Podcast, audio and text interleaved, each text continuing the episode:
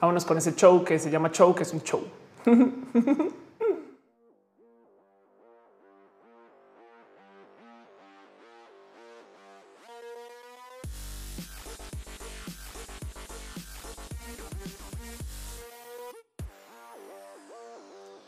Gente bonita del Internet. Gente usuaria de su celular para pedir comida antes de pensar en ir por comida, como yo. Usuarios del Internet, nerdos activos y nerdos pasivos. Nerdos de la comunidad y nerdos de afuera de la comunidad. Usuarios que le escriben a su mamá por WhatsApp cuando está en la misma, por lo menos casa, no digamos lo menos en la misma habitación. Gente que le gusta el Internet porque aquí lo aprendí todo. Gente que transicionó porque conoció a alguien trans en el Internet, como yo. Adictos a las mascotas y sobre todo fans de los gatos. Yo soy Ophelia Pasar, arroba of course en Twitter. Esto es Roja, el show que se hace enteramente desde mi casa. Que me sorprende que todavía hay gente que sigue llegando, güey. La neta, eso todavía digo, uy, es neta que no llevo, pero bueno, la verdad es que sí llevo un año y medio, un año y medio, un año y medio haciendo este show y en últimas es un stream que se hace por fines de vernos y conocernos. Antes solía estar en la radio presentando estos temas, ahora los presento acá y lo bonito es que pues acá tengo libertad de hacer absolutamente todo. Yo estoy moviendo todo en el show. O sea, yo acá tengo mi switcher, yo hago los cambios de cámara. Lo único que no puedo mover, supongo, es el gato con todo y que ahí está. Pero para nomás dejarlo en claro eh, cómo funciona un roja. Y yo sé que siempre lo hago y hay gente que dice ya Ofelia deja. Esto es mi señorita laptop desde donde se está transmitiendo. Allá, allá están ustedes. Esto es mi señorita cámara, es donde me ven y eso es mi señorita consola de audio y eso es el gato. Por allá vamos a ver, vamos a poner esta cámara al gato lo mejor que se pueda. Roja se hace una vez por semana y es enteramente en vivo, así que vamos a levantar una cantidad de temas, vamos a ver una cantidad de cosas. Este espero que sean de su interés y si no, pues para eso hay un chat, porque vamos a poder platicar Vamos a poder por lo menos darnos como estos abracitos, cariños, amor. Este show además se está transmitiendo en tres lugares al tiempo. Está en youtube.com slash of course, twitch.tv slash of course y además estamos en este mixer.com slash of course, donde depende de su gusto, app, eh, disponibilidad de datos. Y les digo desde ya tengo planes para el 2019 hacer un poquito de cambio en esas plataformas, pero ahorita después hablamos de eso. Em, pero como sea, esas plataformas tienen un chat. Así que si usted no está en el chat, cáigale y si usted está viendo esto en el recalentado, lo siento. Recalentado de paso es un nombre vulgar que se le da a todo aquello que es el show cuando no estoy al aire, eh, como si fuera un recalentado.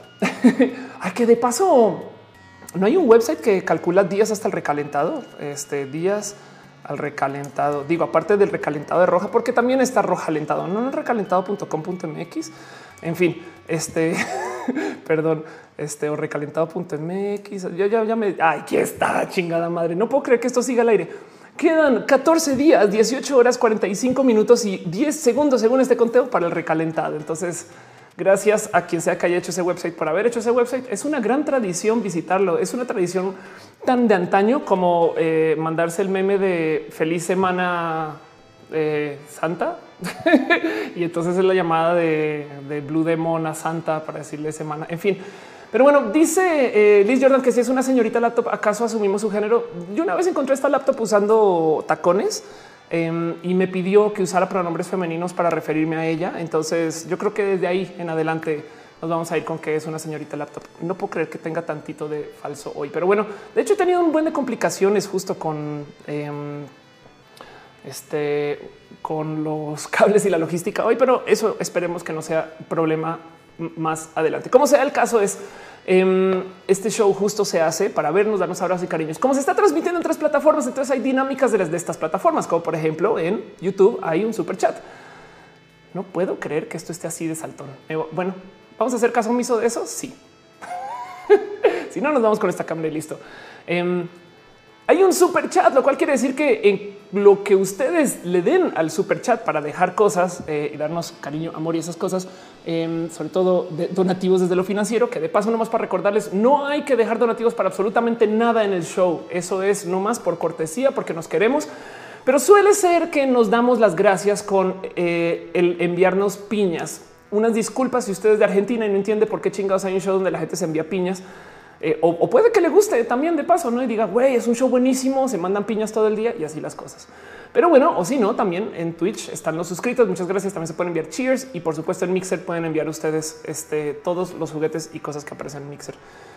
me voy a desesperar con ese flicker en 3, 2, 1. Entonces voy a hacer algo este, ya para tratar de arreglarlo mientras vemos al gato. Vamos a ver el gato literal. Miren lo que voy a hacer. Miren lo que va a hacer Ofelia en pleno show. Voy a desconectar la cámara, volverla a conectar. No manches, esto es, esto es inédito. Esto es como de ush, qué valiente que eres, Ofelia. ¿Cómo, cómo te ya estás al aire? Estás cuando deberías de estarlas haciendo al aire. ¿Qué, ¿Qué sucede? ¿Cómo es eso? Porque entonces ahora cuando vuelva aquí va a estar trabado y voy a tener que hacer esta tristísima operación de desactivar y volver a activar la fuente. Todo esto al aire mientras ustedes lo ven, porque luego queda la duda de, oye, Ofelia, es que eh, pues que no, que, lo tienes todo solucionado. Pues no. En fin, Emanuel de Jaundega, abrazote financiero que dice: oh, Me encanta Roja. Podrías dar tu opinión acerca del contenido del entrenamiento a modo que ha permitido ser creado por los algoritmos de computación. Saludos, gracias este año de entrenamiento auténtico, entre, entretenimiento a modo eh, que se puede con los algoritmos. Uy, tengo mucho que hablar de eso. Está bien.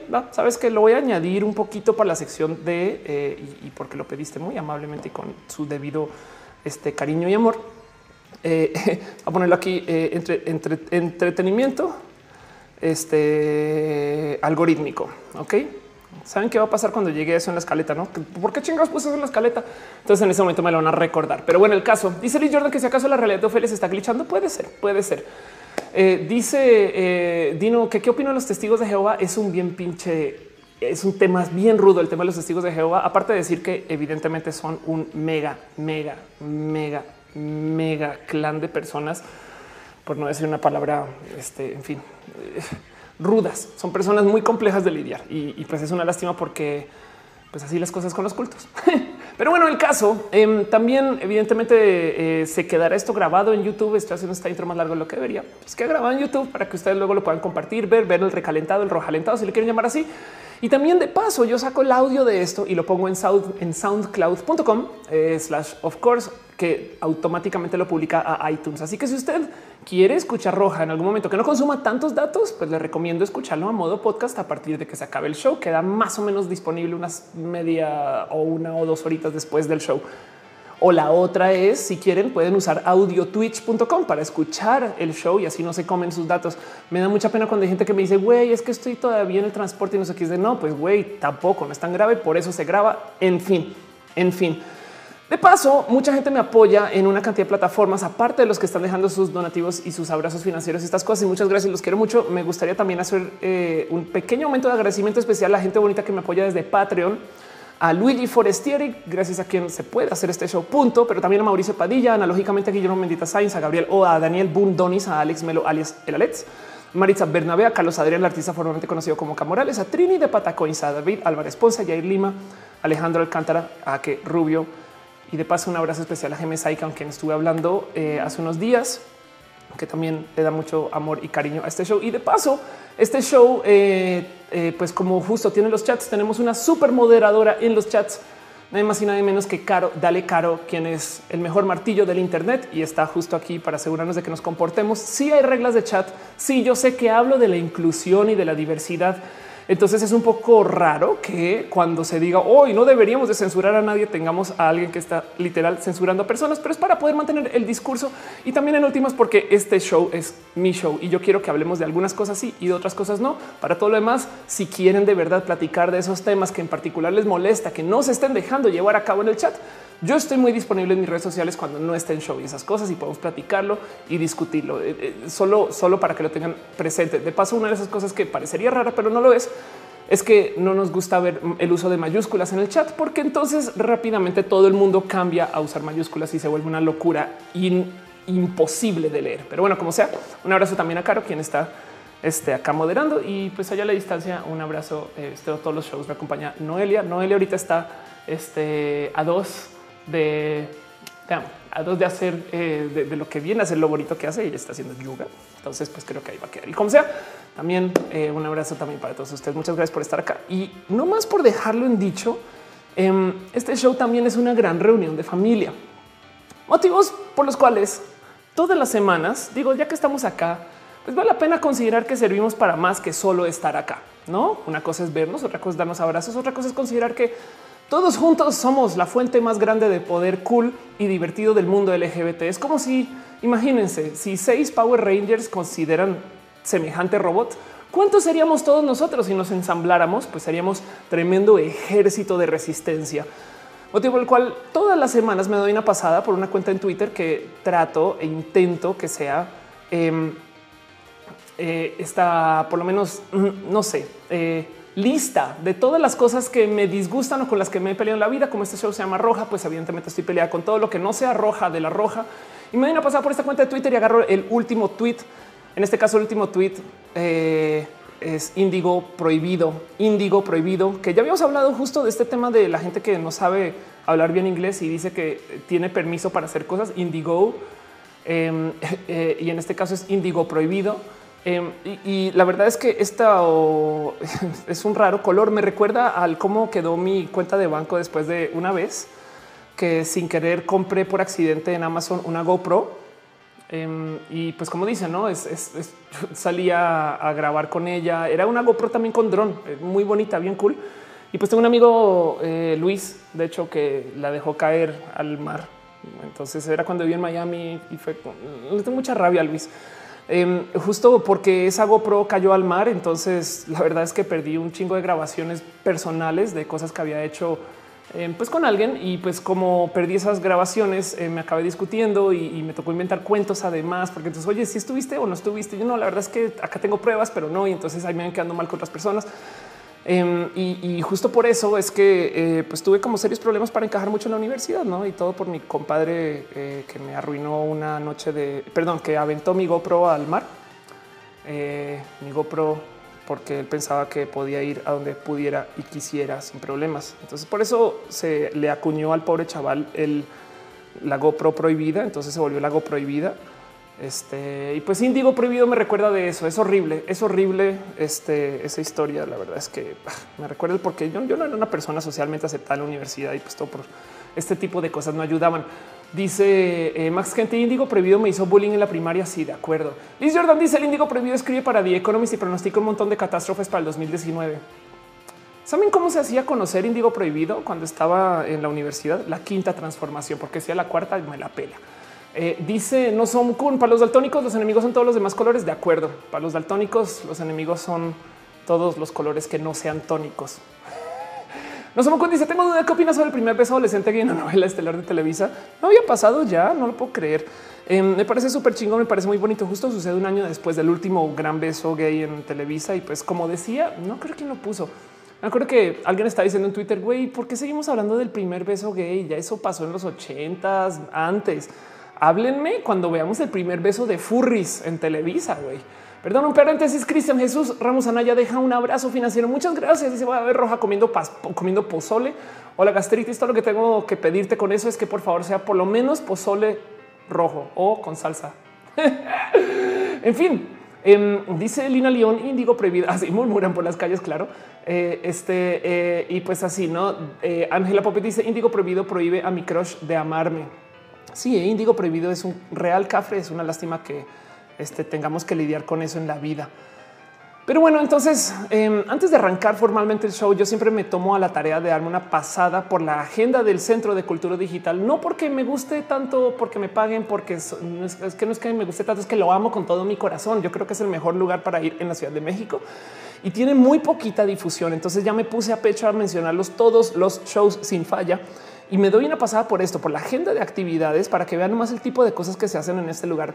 Es muy bonito eh, ver todo lo que hace. Es una lástima que los medios en general no saben qué hacer con ellos porque eh, no es un museo, pero no saben cómo promocionarlos. Entonces no entienden lo que, lo que se está haciendo en el Centro de Cultura Digital. Y pues siempre paso por acá y me doy una levantadita por qué chingados se está presentando. Por ejemplo, em, Acá tienes sesión DIY. Arma tu propio visor de realidad virtual, analógico y digital, dos en uno es un laboratorio de inmersión. Entonces, mediante un sistema de fácil ensamblaje y materiales accesibles, las y los asistentes a esta sesión podrán armar su propio visor de cartón analógico y visor estereoscópico, además de aprender los principios y técnicas de visión estereoscópica necesarios para crear imágenes tridimensionales. Sepan que eso está sucediendo. No es más, eso es. Solamente se los dejo a nivel de pues entérense, no así las cosas, pero es así. Dice em, este a veces eso de furries no pasa, no dice burbujas. Qué bonito. Sí, total, total. Pues sí, así las cosas. Eh, y dice Salvador González que en el norte comen pozole con bolillo y eso suena un albur. Coque Ross dice ay, eh, que me veo bien. Gracias. Gracias. Hoy estoy, estamos celebrando la Navidad. Entonces yo estoy obviamente rescatando. Miren, les tengo que decir algo. Este sombrero de Navidad lo amo con todo mi corazón porque es un, yo le digo a Noelia que es un sombrero en HD. Es un sombrero con materiales bien hecho, porque normalmente si vas a comprar sombreros están los que están hechos como apenitas para que duren una Navidad y no saben cuánto sufría yo. No, yo quiero uno como de calidad de cosplay y llegó yo un día y me lo regaló. es una historia real, no es simple. Este eh, fue muy, muy, muy bonito eso en su momento, pero bueno, en el caso. Pues bueno, eso es todo lo que hay y más bien les explico entonces de qué va el show para la gente que está preguntando, que está llegando, que no tiene la mínima idea o por si en caso de que ustedes se les olvidó del miércoles pasado a hoy, puede suceder. Roja es un show donde hablamos de pues básicamente todo, pero como ya que como estamos juntos, me gusta estructurar un poquito el orden de las cosas. Entonces vamos a hablar eh, primero acerca de cosas importantes que pasaron la semana que yo creo que vale la pena compartir con ustedes. Una sección que yo acabé llamando los abrazos, suele llamarse los balazos. Luego vamos a hablar un poco de ciencia y tecnología, luego un poco de vida y de lo LGBT y ya el mero mero final, la sección de preguntas con Ofelia. ¿Por qué el mero final? Pues porque se puede extender mucho y sobre todo porque si me siento a leer preguntas con ustedes, pues entonces sería un stream como cualquier otro que eh, si bien me gusta hacerlo, en últimas dejémoslo para el mero final para que sea cuando estén los que quieran hacer preguntas estas cosas. Si usted tiene una pregunta urgente, si usted quiere saber de algo ya, pero ya y de verdad en últimas no, no puedo, Ofelia, necesito que me lo respondas si estás en pleno show. Uno o lo pregunta varias veces, dos le pueden decir a Caro o tres.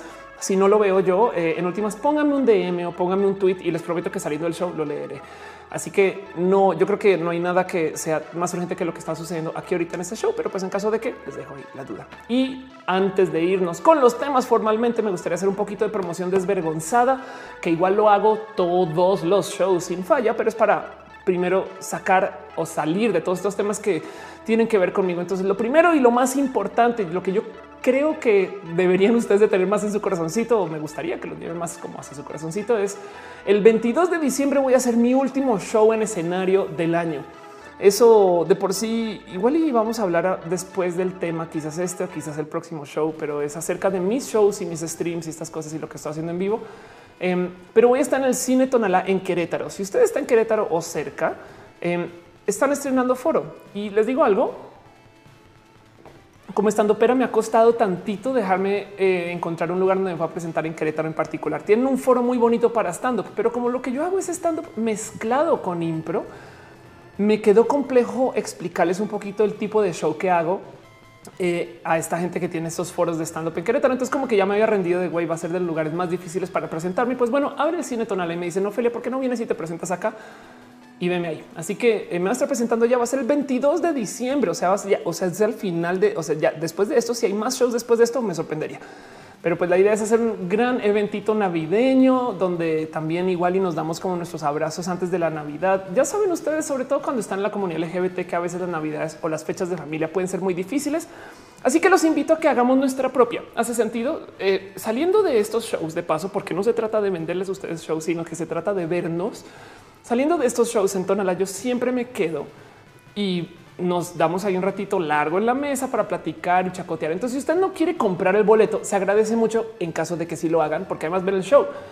Pero si ustedes no los quieren comprar, pues aguántense que acabe el show y afuera ahí nos podemos ver para comer y para platicar y chacotear. No hace sentido, pero bueno, Indio Pelonero dice cuándo en México. Eh, Querétaro es en México. pero bueno, eso está pasando. Ténganlo ahí anotado. Luego, la otra cosa que va a pasar Em, y esto no, miren, les quiero dejar en claro, esto no es un show de stand up de Ofelia, pero resulta que hay una historia em, muy, muy, muy bonita del mundo del desarrollo con una persona que se llama Diego de Granda, quien es un desarrollador que este, eh, está en silla de ruedas y entonces eh, resulta que hay un parece que hay acceso a un tratamiento específico que le sirve mucho a Diego, pero necesita dinerísimo para poderlo llegar. Y entonces la gente bonita Em, de, bueno, en este caso Marcela Gutiérrez en particular, pero, pero la gente bonita de Ronin y también aquí están Box, Elina y Nearsoft y demás decidieron hacer un evento para conseguir dinero y para hacer como de cierto modo fundraiser slash fiesta slash evento. Pues bueno, me invitaron a hacer stand up con ellos. Así que esto va a ser el 13 de diciembre en la noche y también voy a estar en el escenario y luego me va a quedar allá un rato y pues ahí les dejo, ¿no? ¿Quién es Diego de Grande? En caso que ustedes estén preguntando, ese güey, ¿qué, qué, onda? ¿Qué pedo? Este, pues acá les dejo, ¿no? Es un, este, es un Google Dev, básicamente. Y aquí está, es un Sprint Master Web Technologies para por si lo quieren conocer y, enterarse un poquito de él, pero como sea, Entonces la historia es eh, desarrollo de los miembros más, activos de nuestra comunidad de amigos, levantado la mano para lograr las oportunidades más grandes de su vida, que va a ser volver a caminar. Entonces, pues se va a llevar esta mega posada para eso, ¿no? Y ahí está también el donadora, en caso de que quieran darse una vuelta y apoyar solo porque sí, y si no, pero bueno, como sea, su primera chela es gratis. Hay show de una tal Ofelia Pastrana, o sea, yo. Eh, y luego van a ver música del DJ Julián Valderas. Entonces, eso es un regalo eh, de mi parte para, para todo este esfuerzo. Em, y no es exactamente un show mío, no quiero que se piense como un show mío, no quiero que se procese como oh, es el gran show de Ofelia porque se trata de Diego. Así que pues ahí les dejo, nomás para que sepan que eso está este, pasando y eso va a ser eh, pues ya literal esta semana. Entonces pues eso es, eso es lo que es. Em, y lo digo porque miren, esta semana, de hecho, he estado como muy un poquito como sentimental acerca del tema de escenarios. Primero que todo, porque oficialmente estoy cerrando con un tanto de camino largo de reentrenar impro, tanto para tenerlo aquí para este show, para ustedes, como para eh, lo que puede ser el, el show, este, digamos que con el a futuro Em, sino también para lo que yo quiero hacer y eso se hablará en su momento. De hecho, el otro día estaba navegando así mm, como random un poco en mi cuenta de Twitter buscando fotos viejas y me topé con esto, que es una foto que tomé la primera vez que fui em, al cine Tonalá para ver, creo que en este caso fue stand up y si mal no recuerdo era Sofía Niño Rivera, pero, pero bueno, como sea, me acuerdo que esto fue eh, en el 2015 hacia inicios o, bueno, era más como diciembre del 2014 y ahí fue cuando yo dije, güey, yo voy a hacer impro o bueno, yo voy a hacer, voy a estar en ese escenario y me prometí que iba a vivir de esto. Así que pues me toqué un poquito el corazón con eso. De hecho, también para la gente bonita que sabe lo que es, estuve hablando en laboratorio. Laboratorio es un lugar espectacular em, de capacitación eh, para formar chicas desarrolladoras web y entonces les di como su discurso de, graduación que fue un poco raro como persona, ¿no? Es como, como que en mi cabeza esos discursos son los que da Steve Jobs, ¿no? Así de enfrente a las grandes universidades. Yo nunca me veía así como de, les digo que en el futuro todo va a estar chingón porque yo aquí le estoy rascando, güey, hardcore.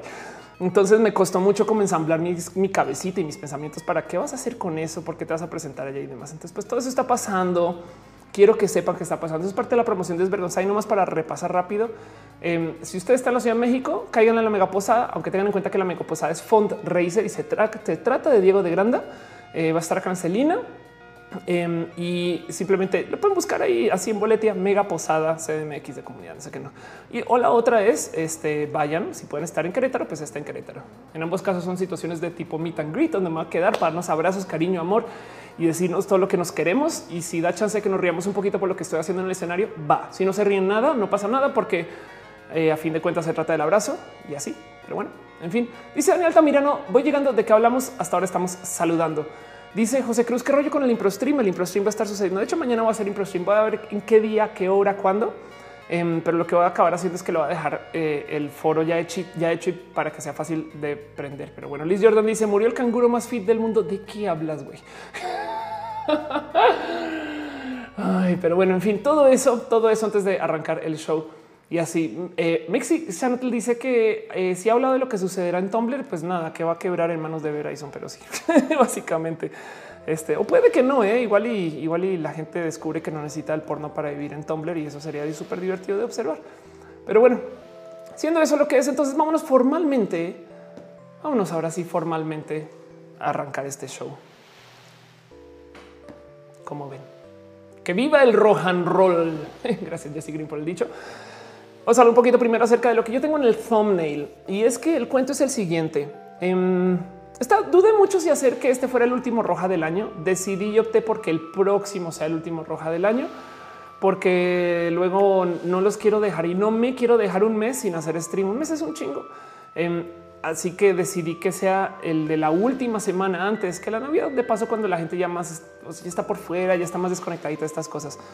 Y simplemente, de hecho, todo comenzó y es culpa de Dani, Dani Trouble, el mismísimo de los stickers que me tuiteó esta imagen que dice el meme rewind del 2018.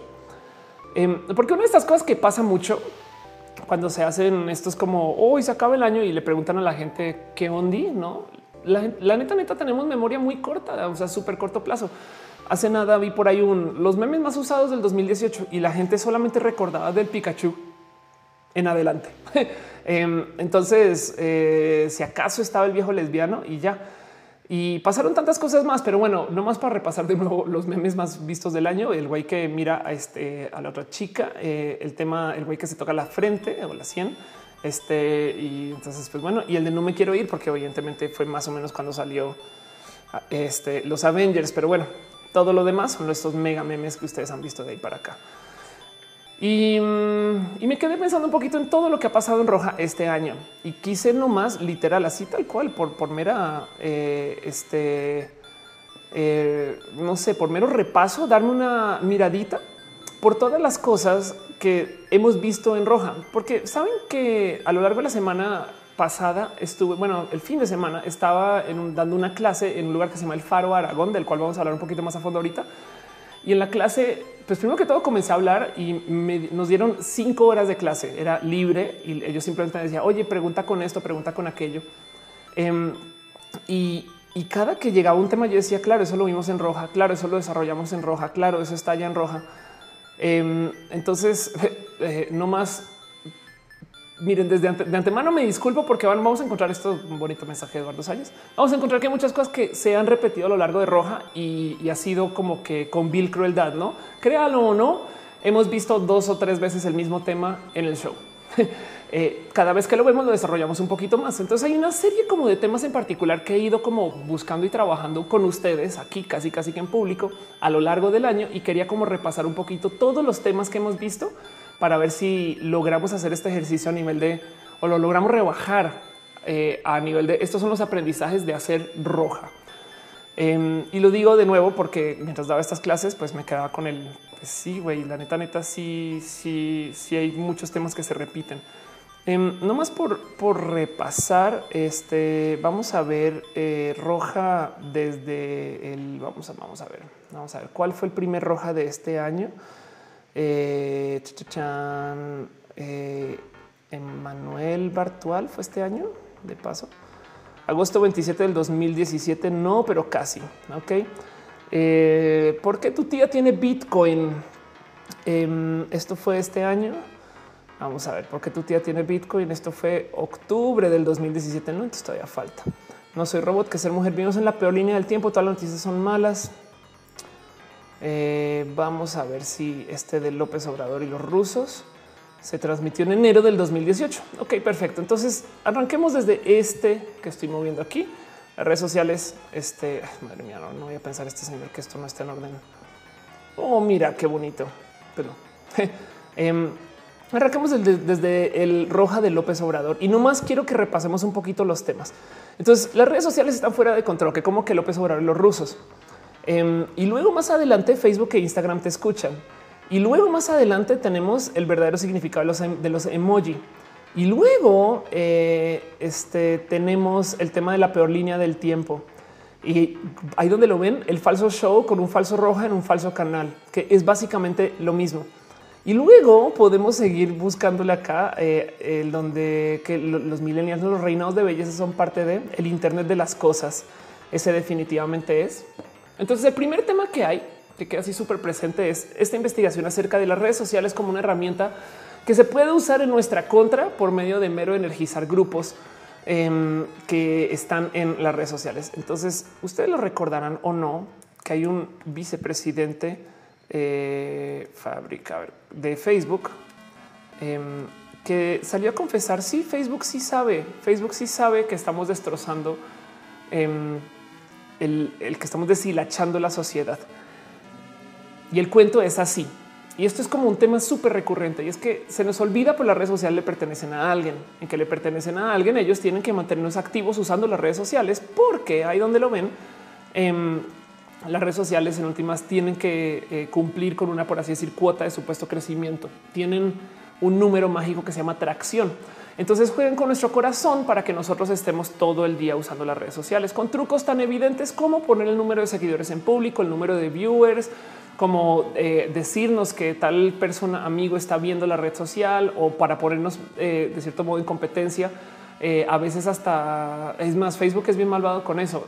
Un amigo tuyo ya le dio like a esa página, te aviso. Em, así que Roja en particular se supone que son temas que yo iba agarrando la semana, pero este tema ha estado tan pinches presente que yo la neta no me rindo con eso. El primero es eh, el tema de la compra de los bots y el tema de las trampas que hace la gente para luego sobre eso eh, desarrollar su supuesta presencia en redes sociales y tenemos muchas cosas que han pasado ahí, como por ejemplo lo que pasó con Kika Nieto, que en últimas me queda claro que es una pequeña movida para estar muy relevante en los medios o para promocionarse aún más, como si lo necesitara.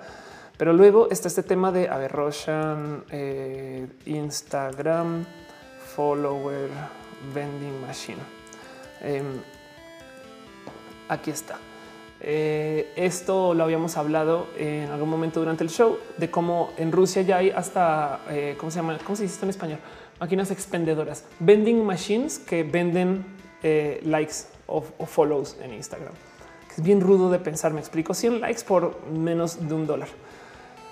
Y de cierto modo esto existe porque mm, pues la verdad técnicamente se puede. Ahora Instagram, Facebook eh, y las redes sociales en general estuvieron haciendo un pequeño como em, una como limpieza de casa de los seguidores, pero no le quita que es parte del qué importa tener muchos seguidores o no. Dice Max y los bots traen más bots. Estoy totalmente de acuerdo. Dice dale caro el falso rojar a la posverdad. Tienes toda la razón. Eh, pero ahora podemos volverlo aún más falso y decir que no era de la posverdad. Pero ya dice Carlos Sánchez enviar notificaciones falsas como lo hace Facebook. Exacto. Em, de cierto modo, lo que con, o sea, mi conclusión de todo esto es hay muchas cosas que están pasando ahorita desde lo social que se mueven gracias a las redes sociales. Entonces em, hay gente que hace uso de eso. Yo antes decía esto es en broma, güey, esto no está pasando. Pero por ejemplo, Brexit, Russian Trolls, ya súper comprobado em, que para el tema de Brexit eh, hubo una cantidad ridícula de presión por parte de gente que se estaba energizando en las redes sociales para que sucediera Brexit. Y el tema es donde se pone muy loquito esto es que hay un chingo de gente que estaba en las redes sociales eh, y que no sabía exactamente a quién le estaba haciendo caso. ¿Hace sentido? Eh, entonces, es más, creo que fue animal político, animal político. AMLO Twitter. Vamos a ver si, si, encuentro esto. No sé si fue animal o fue sin comentarios. Em, pero, pero bueno, el caso es que hacen ahí un pequeño reporte como las fábricas de trolls y de Twitter y demás que están actuando en contra de López Obrador y pusieron puro tuitero anónimo. Pues lo importante aquí es que sale a luz que varios de esos tuiteros no tienen que estar en el país. Entonces, lo que hacen estas personas es literal. Esto suena hasta raro. A mí me da, me suena hasta ciencia ficción, pero lo que hacen ellos es con tal de sembrar la discordia y deshilachar la cohesión social en algún país. Los trolls se unen a los grupos a favor de una causa y en contra de la misma causa y les dicen, güey, están bien pendejos allá. ¿eh? Y luego del otro lado, no, están bien pendejos allá. Y si toca, dejan alguna bobada que detone la discusión y luego se retiran. Entonces sucedió en Estados Unidos que varias personas salieron a quejarse en algún momento en alguna de estas marchas eh, de estas de, White Power pro Trump, como sucedió en su momento que la gente salió a quejarse por Brexit. Y no me sorprendería si lo que está pasando ahorita en Francia también es parte de eso. Me explico que hay alguien que literal está causando no más eh, que la gente se energice más de donde ya están. El tema es no puedes energizar lo que no tiene de dónde hace sentido. No te puedes inventar una causa y hacer que la gente pelee sobre eso. Pero si ya están discutiendo, claro que sí puedes empujarlos y de cierto modo histerizar a la gente para que salgan a discutir. Entonces todo eso sumado al cuento de el que las redes sociales nos dan esta presión para que tengamos que crecer dentro de las redes sociales porque no nos sentimos mal si nuestros seguidores no crecen. Hace sentido em, y nos juzgamos y nos medimos según estos seguidores. Entonces hacemos todo tipo de cosas para crecer esos números y sumado al hecho que las redes sociales eh, pues ya saben que ese tipo de actividad está deformando el mensaje porque entonces tus mensajes se polarizan. Em, eh, lo digo porque si tú tienes un tweet que tiene muchos retweets, entonces el algoritmo lo va a mostrar más. Por consecuencia, tú vas a escribir contenido que tenga que ser muy, muy, muy de esquina, muy, muy, muy radical para que consiga retweets tanto de la gente a favor como de la gente en contra, diciendo no puedo creer que esto esté pasando. Y entonces este año yo creo que fue un año muy especial para esto que se llama el outrage marketing, que no sé si hay un nombre ya en español. Vamos a, vamos a ver si, si hay un bonito nombre este, en, en Wikipedia de esto y si alguien lo tradujo luego al español. Outrage shock advertising. Pues sí, pero no, no es lo mismo. ¿eh? Pero bueno, em, shockvertising. no, hay, no hay palabra en español para eso. Pero el punto es, em, la gente, este, eh, digo, eh, entiéndase, es este marketing por medio de hacer cosas que despierten la ira, la rabia, ¿no? Y, hay mucho, hay, hay, muchos motivos detrás del por qué esto puede funcionar. Entonces, otra cosa que pasó este año justo fue el cuento de Kika. Y me acuerdo de haber pasado por em, Social Blade, nomás para que eh, tengan en claro que Social Blade. Es este sitio que trata de darle un pequeño como rastreo a los usuarios generadores de contenido y entonces te dan una medida de más o menos cuánto dinero están ganando y te dice más o menos cuánto dinero están ganando por día. Si ustedes buscan el día en el que cada youtuber publicó em, este su video respuesta a Kika Nieto, pues se van a dar cuenta que la gran mayoría de los youtubers de la misma comunidad LGBT hicimos, me sumo porque es de mis videos más vistos todavía, de mis rojas más vistos hicimos mucho dinero respondiéndole a Kika Nieto y Kika misma también hizo mucho dinero. Me acuerdo hacer este cálculo y presentarlo en Talentland a mediados del año y daba una cosa en el orden de 7 a 30 o 40 mil dólares distribuido entre todos. Em, ¿Cuál es el sonido que, que no suena? Ah, la música es lo que sonaba de fondo mal. Espero que sí. ¿eh? Perdón. Sí, va. Disculpas. Pero bueno, entonces el caso es, em, es que una rola un poco como estringente, no? El caso es que bien podemos literal medir eh, casi casi que de, a cuánto dinero hay detrás de hacer escándalos, de cuánto dinero hay detrás de pelearnos. E, es inmediato, ganas dinero y ganas seguidores. Así que eh, eso, eso es un tema. Eso, eso yo creo que es algo que toca tener presente y es algo que vimos este año y lo, hemos visto varias veces y lo estaba repasando también el fin de semana. Em, dice Summer Day, te conocí en Faro, fue una experiencia inspiradora y súper agradable. qué bonito, qué chingón. Justo ahorita estoy hablando de cosas que se dieron a luz por estar en Faro y ahorita tengo mucho que hablar de Faro en sí. Pero bueno, entonces em, eso es eso es parte de las cosas que pasaron en el año. Em, también eh, espero que a lo largo del 2019 tengamos aún más que investigar de ese tema. Pero pues nomás para, para seguir con la lista, cosas también que vimos es el tema de las enfermedades mentales. Es una persona abiertamente LGBT, los reinados de belleza los reinados trans, y ahorita vamos a hablar de eso, em, y lo que es una persona LGBT desde el transhumanismo, las pastillas para hacerte más inteligente. Vaya cómo me ha dado problema este video, las pastillas para hacerte más inteligente. Para los que no recuerdan, repasamos un poquito el tema de los nootrópicos em, y las cosas que tú puedes tomar o consumir para literal eh, estar más despierta de ese tipo de cosas. Bueno, como sea. Em, dice eh, este no, perdón, no dice este. Estoy, estoy dándole scroll y leí mal. Entonces, em, pues bueno, Carlos Sánchez dice y ahora Instagram también. Entonces en Instagram justo eh, también han estado levantando un poquito el tema de seguidores falsos.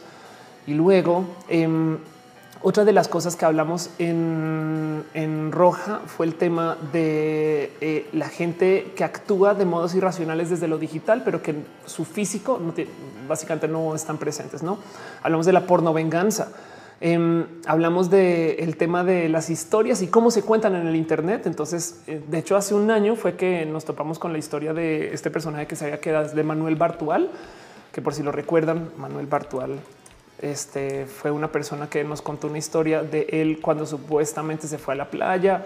Entonces lo clonaron cuando estuvo en la playa, estuvo persiguiendo y narró todo por Internet. Y luego resulta que pues todo era un gran cuento porque Manuel Bartual es una persona que justo es un guionista muy pinches bueno, que ahora trabaja en promoción, marketing, estas cosas.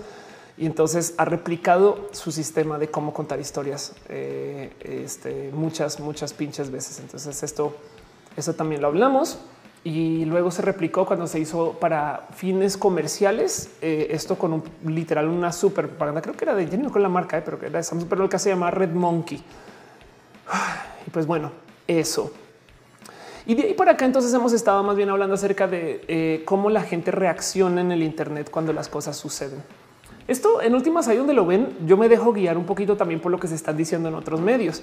Hace unos ayeres levanté un poquito de análisis de cómo South Park es un buen reflejo de, lo que está sucediendo en redes sociales en general. Yo sé que South Park es una bobada, y no, porque entonces eh, una de esas cosas que se analizan mucho desde como la supuesta filosofía de South Park es como antes ellos hablaban mucho acerca de eventos, Luego migraron a hablar de, en vez de eventos, el cómo respondemos a los eventos. Entonces la temporada anterior fue una horda de burlas a la gente sacando de contexto una cantidad de cosas según eh, temas que había pasado los eventos. Y esta temporada en particular, South Park no ha hecho más que hablar acerca del resignarse a que la vida es así.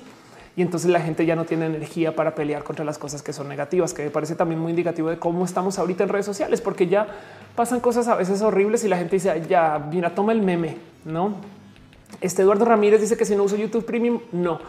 Eh, dice eh, este es que va rumbo a casa. Adelante. Qué bonito. Y este a veces dice respondiendo el, aquí Canito Challenge fue el challenge más popular, casi como el Ice Bucket. Sí, de acuerdo. Entonces, cosas que rescato yo de lo que sucedió este año. Em, yo creo que nos volvimos bastante más maduros en el, en el tema del uso de Internet y el por qué estamos acá. El Internet ha ido cambiando también bajo nuestros pies, nuestros pies, y decir piso, tapetes y me enrede.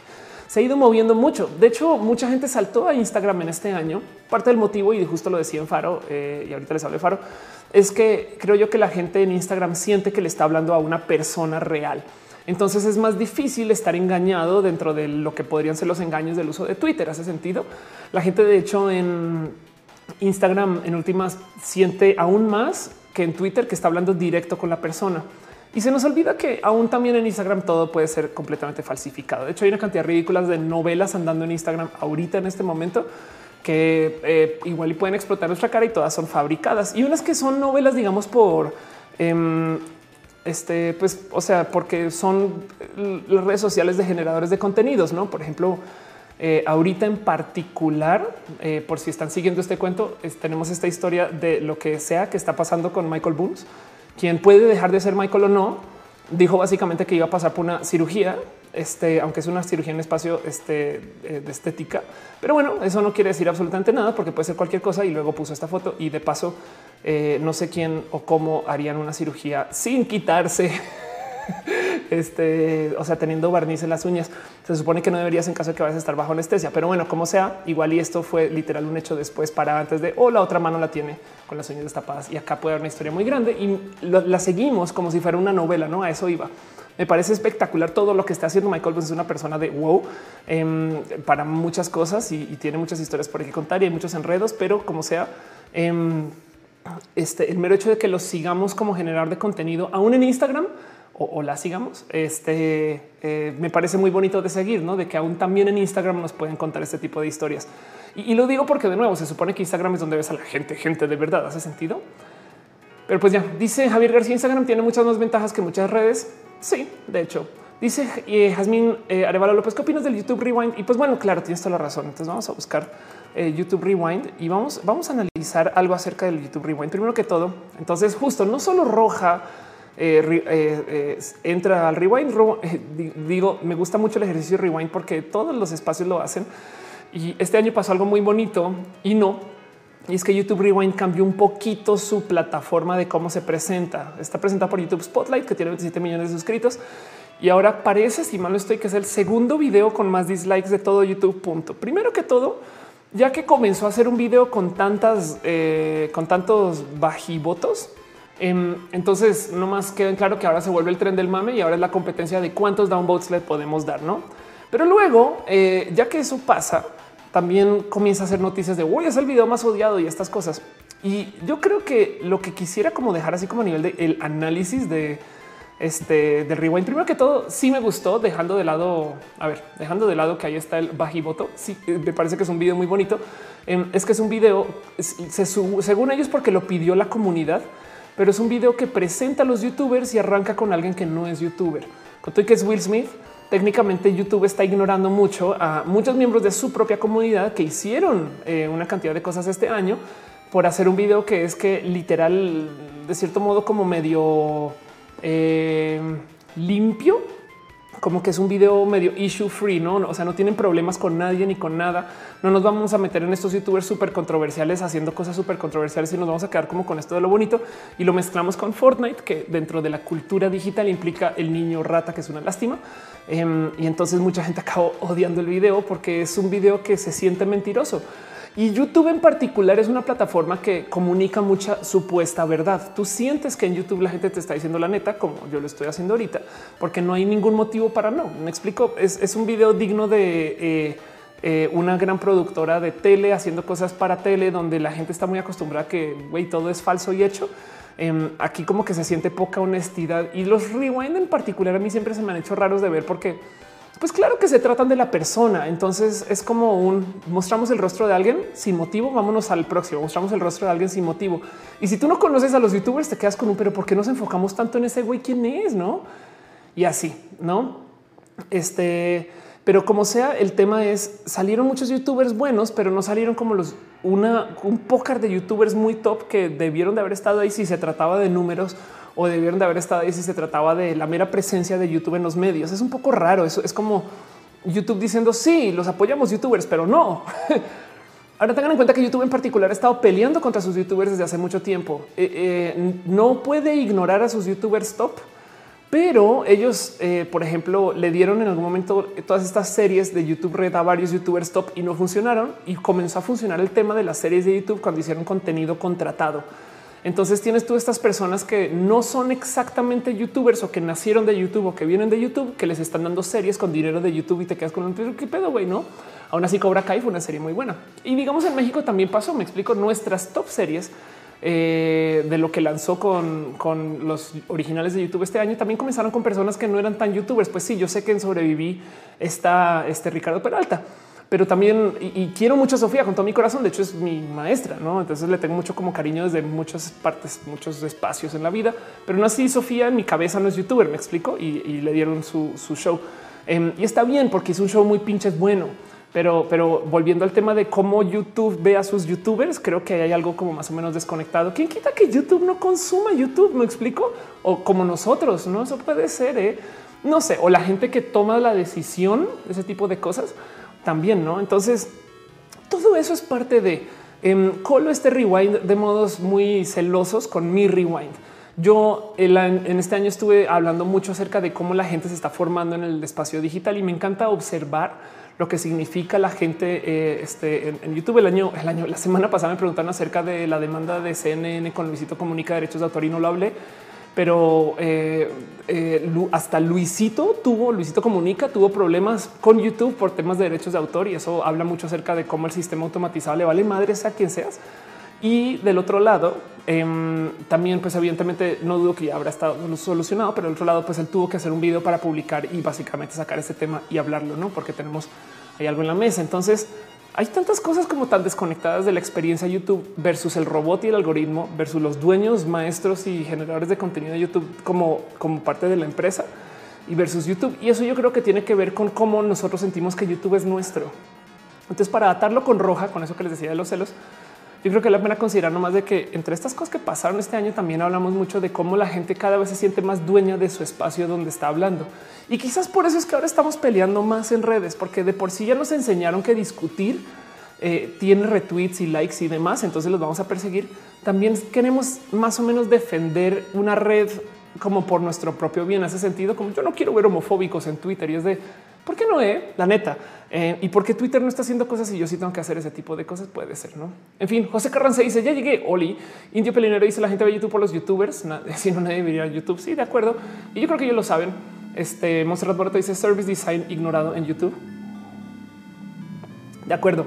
Em, y dice Aldair Alvarado, por ejemplo, ver este show en vivo, qué bonito. Y John dice que necesitamos un Matu Rewind. El Matu Rewind es muy simple. Es así. Matu. Ahí lo ven. Pero bueno, en fin, todo eso. Este, ¿qué más hablamos en este año en particular? A ver, a ver, me, me, a ver, me retra, vuelvo, caray, Ofelia, lo Nazareno, habla bien. Em, luego este año, ah, bueno, también comencé a hablar acerca de lo que es políticamente correcto o incorrecto. Y sí, se habló mucho acerca del análisis de este Oh, qué, rudo eso. ¿Qué se puede decir? Y aquí está. Levantamos el tema en la Madrid, levantamos el tema. Este de, hablan de Apu, eh, levantamos el tema con la pornovenganza em, y demás. Ah, vea, aquí hay un episodio solito que se va a fingir hasta fugir, donde hablé un poquito acerca de las estrategias para salir adelante en general. No Eh, y el tren del mame, pues sí, eso también sucedió. Entonces, cosas que pasaron este año también, justo hablamos un poquito acerca de el cómo cada quien eh, siente que ahora debe de corregir a alguien más y los social justice warriors y sigue siendo muy presente. Hoy vamos a hablar mucho de ese tema en particular. Em, pero eh, yo les pregunto a ustedes cómo sienten ustedes roja, que de paso otra cosa que cambió de roja es cambié el set varias veces. Ahora estoy usando mi cámara con mi lente este bonito. Estoy usando mi cámara que es con 4K Em, pero todo esto lo estoy transmitiendo en Full HD y pues estoy iluminando más o menos diferente em, y le está moviendo un chingo a cómo dejo mi setup hecho. Entonces también eso cambió, ¿eh? viendo cómo hacía las transmisiones al comienzo del año. Literal era desde mi compu, o sea, desde mi escritorio con la cámara que estaba ahí arriba y todo eso cambió. No dice Cuyito, faltó PewDiePie versus T-Series. Ah, claro. Yuya, los hermanos Paul, Shane Dawson, BTS. Sí, totalmente de acuerdo. Roberto Carlos aquí Puente dice Oli Crayoli. Aisha Kuri dice hablando de censura y eso em, vas a tratar el tema de la censura en Tumblr. No sé si es censura per se, eh, pero pues eh, lo mencioné por encimita y, creo que lo único que tengo que decir es Tumblr le pertenece a alguien. Entonces, eh, bien que pueden mover el contenido para un lugar u otro y no tiene obligación alguna de permitir la existencia de un contenido. Hace sentido como que cuando se trata de ese tipo de cosas es un tema de derechos de autor casi casi, no es como pues vamos a permitir este contenido, entonces nos tenemos que responsabilizar porque ese contenido está en nuestra plataforma también. Eh, y supongo que cuando se trata de justo eh, contenido sexual, la ley es diferente, pero bueno. Dice eh, José Carranza Roja, el talk show para el 2019 es posible. Ahorita hablamos de eso. De hecho, más bien yo quería hacer lo siguiente. Quería dedicarle un poquito de tiempo en este show a hablar del pasado, a hablar acerca de qué me trajo a ser roja, por qué estoy acá, cómo llegamos acá. Y el otro que va a ser el último roja del año, hablar acerca del futuro. Entonces, si quieren verlo ahorita, es como la mitad de la historia de eh, Ebenezer Scrooge. No sé si, es, en español eh, también lo conocen así. Sí, Ebenezer. Ok, Ebenezer. Ok, ok, como Evanescence, pero Ebenezer. Este, em, pero y más bien el próximo show hablamos acerca de lo que viene a futuro. Lo digo porque miren, para mí roja ha sido una cosa espectacular de hacer. De hecho, si mal no recuerdo, al mero comienzo de este año todavía se hacía roja los domingos. Em, y Roja, pues justo es un bonito stream que me gusta hacer y que yo creo que no voy a parar de hacer punto porque me obliga a mantener publicando contenidos en YouTube. Si ustedes me siguen en mis otros canales, habrán dado cuenta que yo le di una total y completa pausa o alta, alta total a los contenidos que hago en diagnosis, a los contenidos que hago de, eh, bueno, Canvas en particular. Me es muy difícil de hacer a menos que esté dedicada solo a eso. Em, y, pues casi, casi que hasta dejé de presentarme haciendo mis shows en vivo. Y es porque comencé a perseguir el tema de estar en música, que ha sido muy complejo porque eh, música requiere de, una meta que es tantito a más largo plazo, pero yo creo que eh, a fin de cuentas en mi meta todo tiene que comenzar a salir para enero. Como sea, em, Roja me obliga a estar acá por lo menos una vez a la semana y platicar y vernos y, saben como que sale algo para YouTube. Entonces ha sido muy bonito porque además desde que comencé a hacer Roja, la gente bueno, yo también, ¿eh? pero, pero como que mucha gente comenzó a aprender mucho de mí, cosas que yo pensé que se habían compartido en otros videos. Hace sentido. De repente muchas personas traen como estos raros momentos de ah, pues yo me acuerdo cuando hice tal y tal cosa. Y yo, güey, eso nunca lo había hecho en un video. No manches, seguro en un roja así. Entonces sido muy bonito porque literal sí es un poquito el vernos como si fuera casi que una situación de sala que se me ocurrió algún día literal hacer una como salita con un espacio para ustedes y entonces que sea como una sala con Ofelia, pero no. Em, opté por dejarlo así como estamos. Y y la otra cosa que pasa con Roja es me obliga a investigar de varios temas en particular.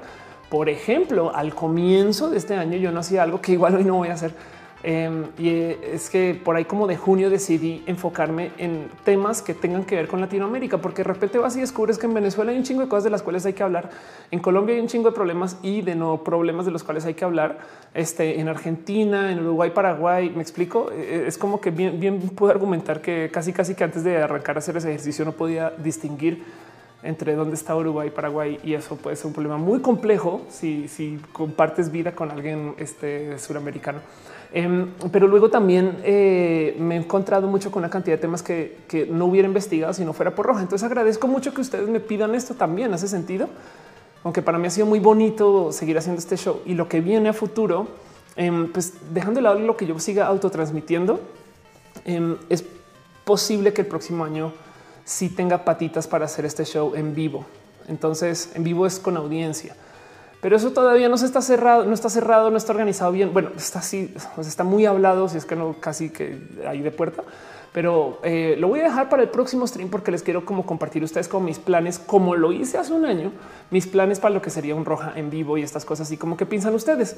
Entonces, de cierto modo, también em, este me gustaría como pasarles a ustedes un poquito la pregunta de cómo sienten roja, cómo, cómo les gusta o no les gusta y todo eso, no? Sobre todo piensen ustedes en no lo que viene, no lo que cambiarían, que eso lo vamos a hablar la próxima semana, si no piensen ustedes en roja todo este año de lo que lo han visto, lo que lo han escuchado, cosas que yo sé que están por ahí. Pues evidentemente, si sube la Spotify, si transmite en Facebook, también eso va a cambiar.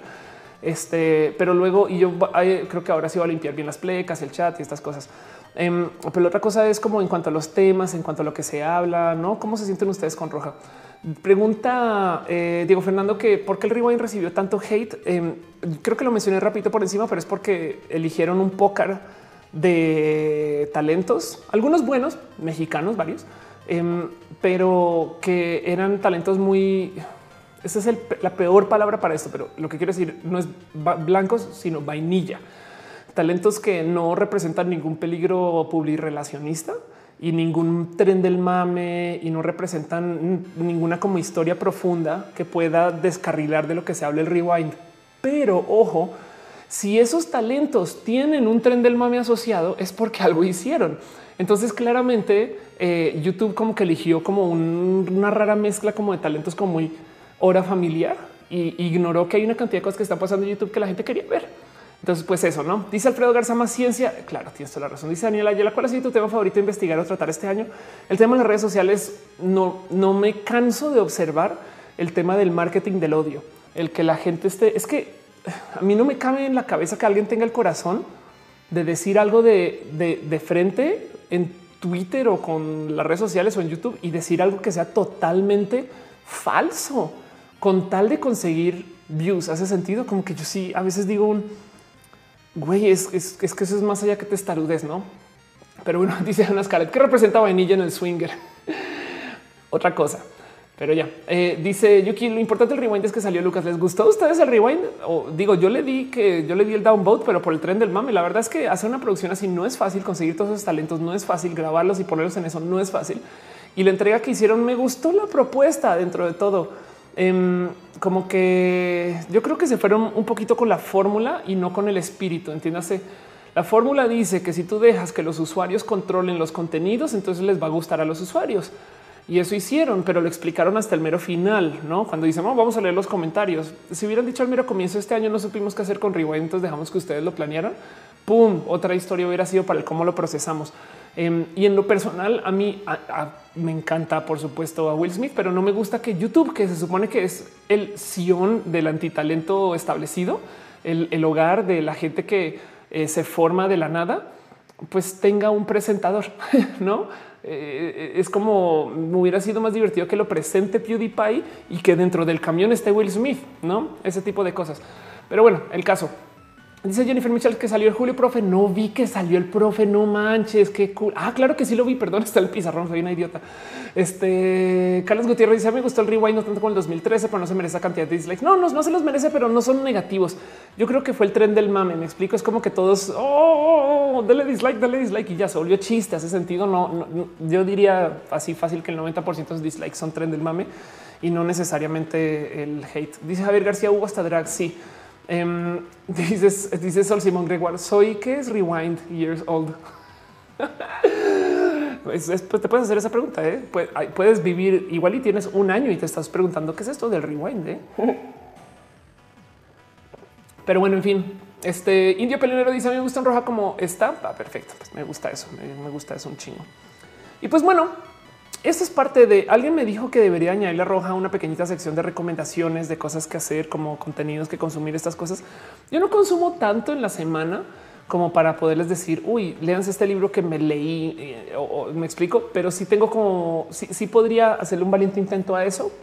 Entonces, eh, esas son cosas que tengo como planeadas y, en últimas, em, los contenidos en sí no sé bien cómo estructurarlos porque voy a decir algo que va a sonar súper horrible pero tómenme esto eh, eh, con, un kilogramo de sales. No quiero hacer contenidos LGBT. Ya, eso. Eh, o sea, si quiero, me explico. Em, solo no quiero que este canal sea un canal LGBT explícitamente LGBT porque me gusta más traer el tema de la diversidad a todo lo demás. No, obviamente, o sea, ahí está la bandera. Me explico. No es que esté diciendo hoy vuelvo al closet.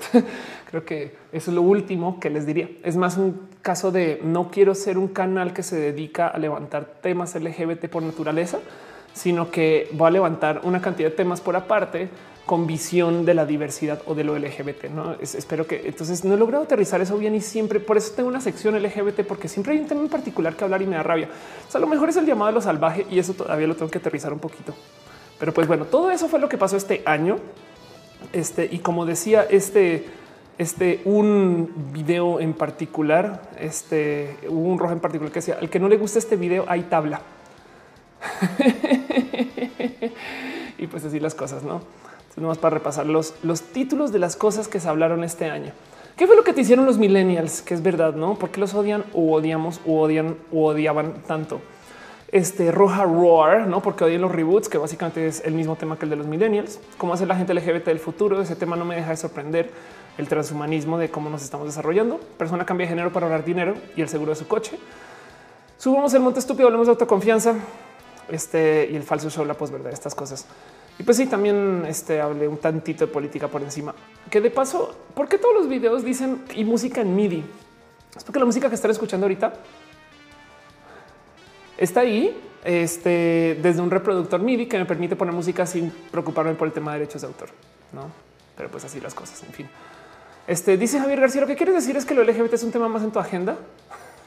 Es como si tuviera una agenda y fuera una agenda homosexual. Sí, claro. Exacto. Sí, claro. Sí, claro, porque la agenda gay es paso uno despertar 8, 9 m y por ahí a las 10 de la mañana ser muy gay. Ser muy gay. Ajá. Exacto. El sábado sales con las amigas y eres muy gay también. Es parte de la agenda. Sí. El domingo ya es, eres, no eres tan gay. No, eres leve, eres leve. Sí, es la agenda gay. Ah, ok, Cristian Rodríguez dice: Hablaste sobre las notas en las noticias de naturalización como chica trans. Sí, hablo un poquito. Ellos dicen hace cuánto inicio. Iniciamos hace como 40 minutos y mal no estoy. Pero bueno, en fin, dejo con ustedes un poquito el cómo han sentido ustedes roja. Coméntenme todo. Acepto todo feedback, así sea horrible. Por favor, si ustedes están viendo esto el recalentado, pónganme un tweet diciendo Ofelia. Me hace mucha falta cuando esto, Ofelia, no puedo creer que no estés haciendo esto o si hace aquello, hace sentido. Em, todo eso, ¿no? Eh, eh, es como, eh, díganme un poquito de, del show en sí, porque no lo voy a dejar de hacer. Vamos a tener vacaciones, sobre todo yo, este, pero luego me gustaría escuchar un poquito también de parte de ustedes. Y entonces todo eso es lo que hay que hablar. Yo creo que el tema que más me mueve de los que siempre presento son esos temas de la ciencia vista desde el punto de vista queer. No una mujer trans amamanta a su bebé y el mundo se enloquece. Sí, estas cosas que supuestamente, em, o sea, en, un mundo donde la gente puede cambiar de género casi que por gusto, eh, ¿qué, ¿qué, significa las Olimpiadas y qué significa el rol de mamá y papá y qué significa este, la acción afirmativa y demás. Perdón, María José deja un abrazo financiero. Muchas gracias, María José. Piñas para ti, piñas, piñas, piñas para ti. Y pues bueno, eso es Roja Rewind. Em, voy a poner nomás un poquito eh, uno que otro roja de antes, nomás para, para este que vean. Ah, caray. Este cha, cha, cha, para que no, esto no es lo que quería poner, para que vean tantito cómo se hacían esos roja. Em, está muy cagado porque tenía la cámara justo ahí encima, pero pues vuelvo a hacer exactamente lo mismo. Tenía la mesa en otro lugar y ya tenía los, muebles allá cruzados. Ah, y los chats no eran el chat de Restream. Otro roja. Este es el roja de. Este es oficialmente mi roja más visto, ¿eh? Eh, en el que hablo de toda la historia de Kik. Madres, era otra cámara. Pero bueno, no sé si me gusta más ese set que este.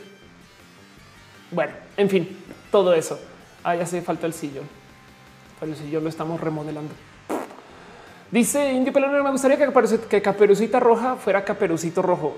¿Sabes qué? Ahorita que estoy haciendo cosas con música, em, a cada rato me encantó, me, encuentro eh, reajustando todas las rolas para que sean homonormadas. Y pues así dice Dale Caro, hizo más falta más rojas de Jalisco, de acuerdo. Dice Carlos Gutiérrez que si va a ver Aquaman por su pollo.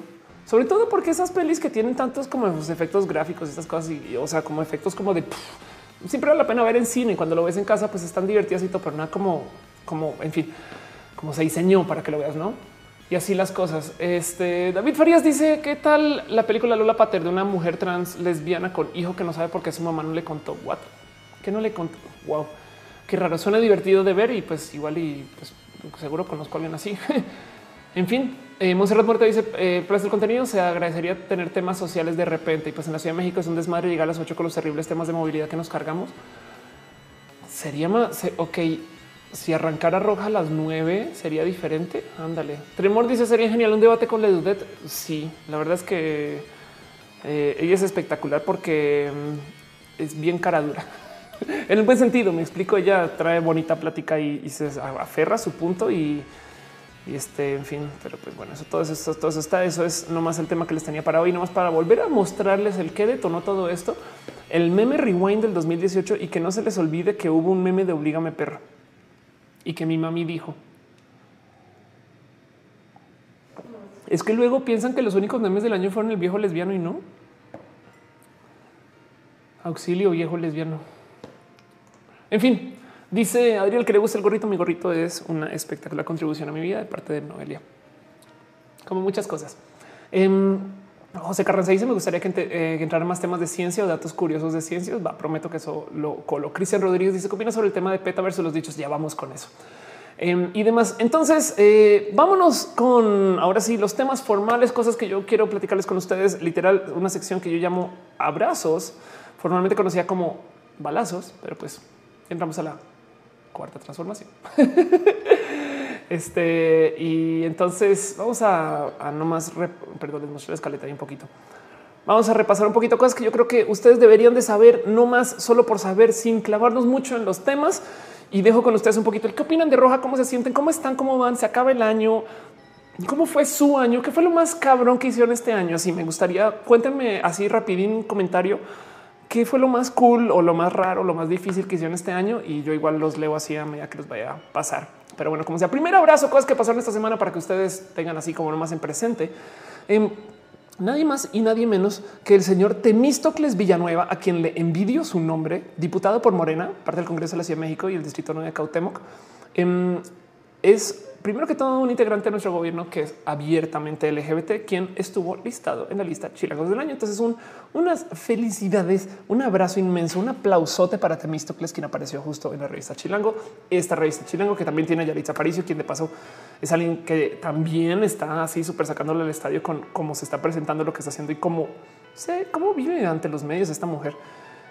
Pero bueno, eso es Temístocles. Es, creo que quiero que nos tomemos dos segundos para pensar en esto. Tenemos un diputado abiertamente gay en el gobierno que celebra ser abiertamente gay. No, eso yo creo que hace dos años, hace nada, eh, nos quejábamos de güey, es que no hay nadie LGBT en el gobierno. Me explico.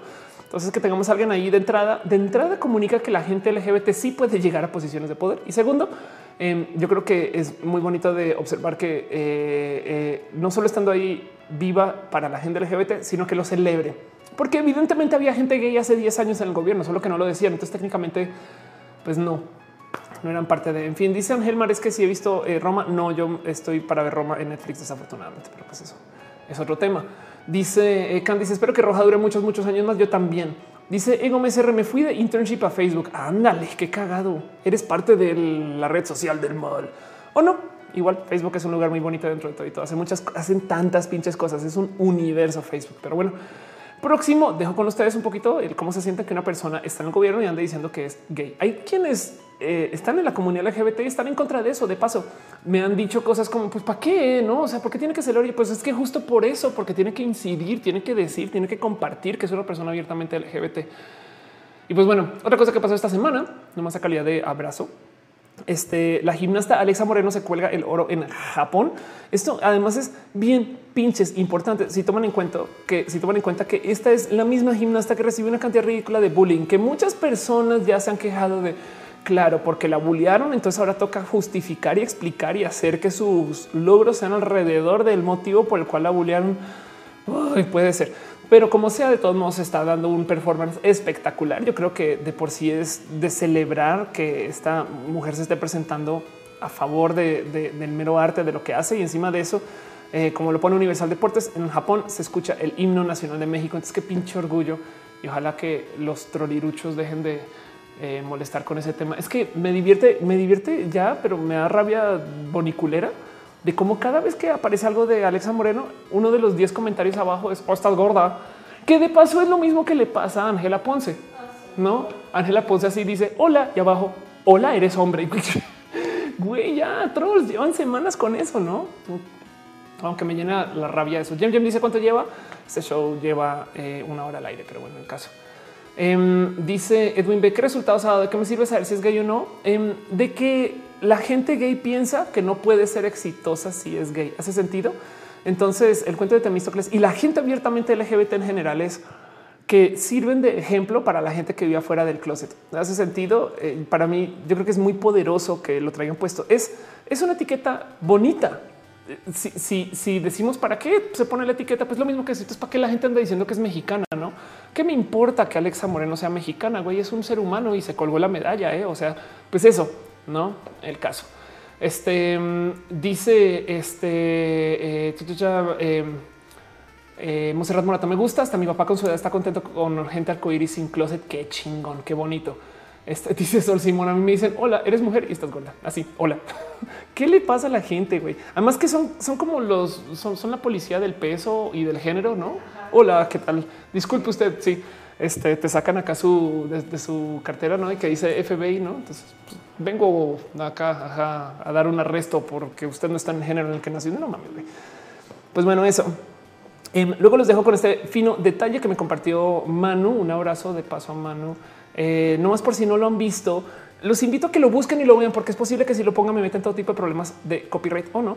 Pero Pantane hizo un comercial en las Filipinas eh, acerca de la vida trans. Entonces, pues sí, es un comercial que habla de la belleza, pero en general se agarra un poquito de esto. Es la historia de una persona que va creciendo, no se siente como es, recibe todo tipo de buleo y a lo largo de su vida, entonces se comienza a descubrir hasta que en algún momento eh, eso se topa con que es una persona que potencialmente es de otro género y entonces hablan acerca de la aceptación, la belleza, eh, el salir del closet, el comentar, el, hablar de quién eres y te cuentas esta historia de personas. Eh, o sea, nomás que quedan esto 16, 11, 17 y demás. Y todo esto lo presenta eh, este, una persona transgénero, no girl named Kevin, quien no dudo que es una chica muy famosa. Kevin, ahí ves este este, en las Filipinas, pero como sea, es una pinche historia tan triste acerca de el ser, quién soy, por qué, cómo me veo, cómo me represento.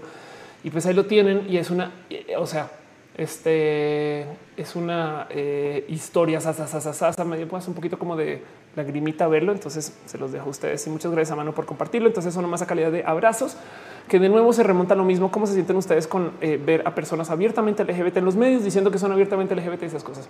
En fin, Alberto Gómez Sandoval dice que quiere practicar impro teatral. Dame un consejo. ¿Estás en la Ciudad de México? Ve a improvisa.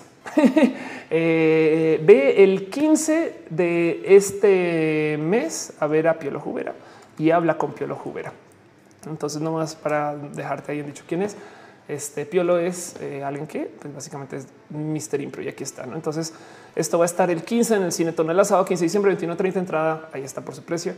Eh, y él te puede guiar un poquito más acerca de la impro teatral. Pero bueno, en fin, dice Jennifer Michel que sigue el video de la mar sobre los gordos. No, y me alegro, pero no dudo que hubiera sido algo así súper ofensivo. No lo dudo 10 segundos porque eso vive. Dale Caro dice destacado del año. Me dediqué al gaming y al stream, pero lo que viene es lo más grande que chingón. Javier García dice: Pues todos los días vivo como si no existiera el closet. Qué bonito. Así es como se debería vivir, creo yo. La verdad es que causa menos desgaste andar. No es como un, es como vivir en Estados Unidos y negar que eres mexicano. O sea, puedes, puedes, pero vaya el descanso. ¿eh? no es, es como, es como em, si, si, si, si, traes este estrés de me van a descubrir, entonces nunca vas a ser una persona eh, pues libre, no? Y pues así las cosas. Pero bueno, como sea.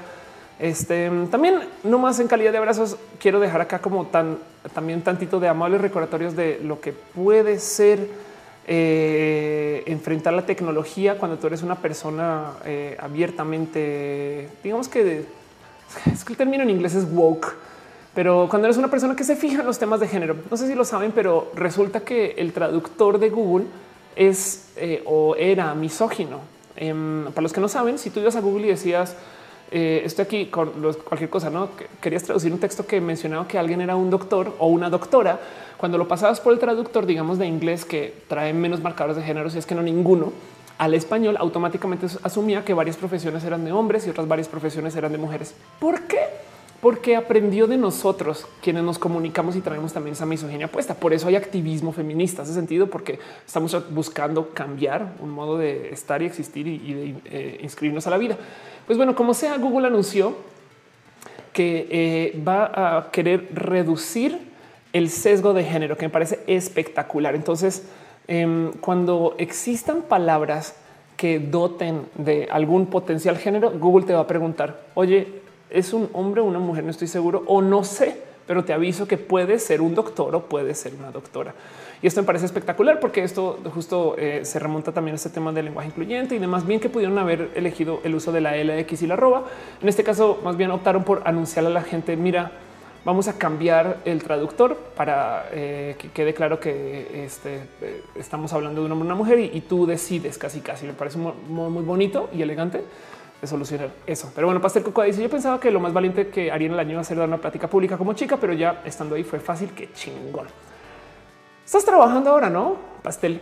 Em, dice Raúl Valdés, eh, hay un dibujante Marvel mexicano que acaba de salir del closet. Es muy curioso porque se volvió muy famoso por dibujar portadas de títulos sensacionales mexicanos. Ha dibujado Spider-Man, X-Men, que chingón. Victoria Ramírez dice que simplemente el closet es algo que nos mantiene presionados o presionadas cuando solo eh, debemos vivir una vida sin dar una explicación concreta de lo que nos gusta. Puede ser. Santiago Ruiz dice podría recomendar películas horrible, pero si quieres divertirte un rato, estoy haciendo un ejercicio espectacular con Noelia de repasar las viejas películas de Disney. Sé que es la peor recomendación del mundo que quieres escuchar ahorita o no, porque es muy bonito de, de repente darse cuenta de qué se trataba Dumbo de verdad, de qué se trataba Pinocho de verdad. No nos acordamos de nada de Pinocho, no? Ajá, era como nada, el tema de la mentira ya y después salen los niños burros y es de qué esto que es acá, no? Este, es hasta horrible verlos desde el punto de vista de, cómo muestran el abuso este, de la gente. Entonces, en el caso, eh, si quieres dedicar un rato a algo, a un bonito ejercicio, busca las viejas pelis de Disney. Pero bueno, en fin, dice Alberto, como yo soy un hombre afeminado, perrísima, por cierto, qué chingón, qué bonito eso. Este no vi, dice gracias, gracias. Ah, ok, súper. Em, Sí, ok. Entonces, si, si estás en la Ciudad de México, véalo de Piolo, ve, ve, o si no, entérate de Piolo y de improvisas y las cosas. No sigo, sigo con esto. En fin, pero bueno, también de paso aprovecho, aprovecho nuestra sección de abrazos y pequeños mensajes y cosas que pasaron la semana para que ustedes sepan que esto sucedió, para hablar un poquito del pequeño cerdo capitalista, el proyecto de Sofía Macías Liceaga eh, a quien le tengo mucho pinches cariño y de hecho me invitó a estar en su evento y no pude ir. Pero Pequeño Ser Capitalista es un esfuerzo que comenzó cuando Sofía escribió un libro acerca de cómo mantener, retener y hacer dinero. Por si no lo conocen, vayan y empápense del Pequeño Cerdo Capitalista, es lo máximo, em, porque eh, es, esta, es habla de esto que la verdad es que la gente tiene o suele tener poco, que es educación pues, financiera. güey. Y en algún momento en todo este proyecto, Sofía decidió hacerse youtuber. Entonces, esto es lo máximo porque ella es súper formal, decente, bien presentada es la más elegantona del mundo y se subió a esta plataforma que se llama YouTube. Entonces, de vez en cuando los comentarios le dicen todo tipo de cerdadas, porque además está haciendo el pequeño cerdo capitalista. Entonces, obviamente, todo el mundo se inspira a decirle todo y eso me divierte mucho de ver. Pero han conseguido tantas cosas y tan bonitas. Em, hace nada vi esperar a ver si lo puedo encontrar acá.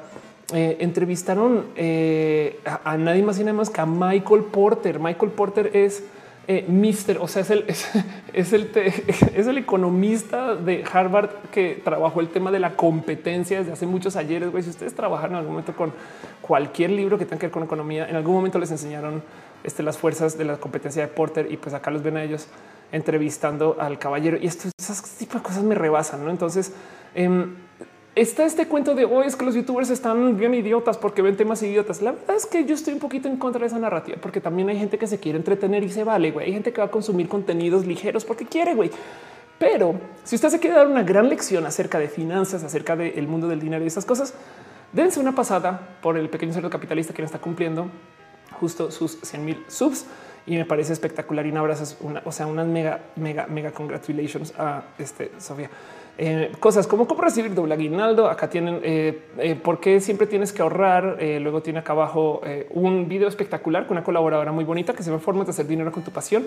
Nada que ver conmigo, pero fue conmigo. Em, y pues acá sigue, no pagar deudas, ahorrar. Hay uno por acá espectacular que, que yo me la paso compartiendo que es eh, de lo mal, el mal negocio de las tandas. De hecho, me divierte mucho porque Sofía está muy, muy, muy pinches peleada con las tandas. Güey. Entonces, las tandas apestan.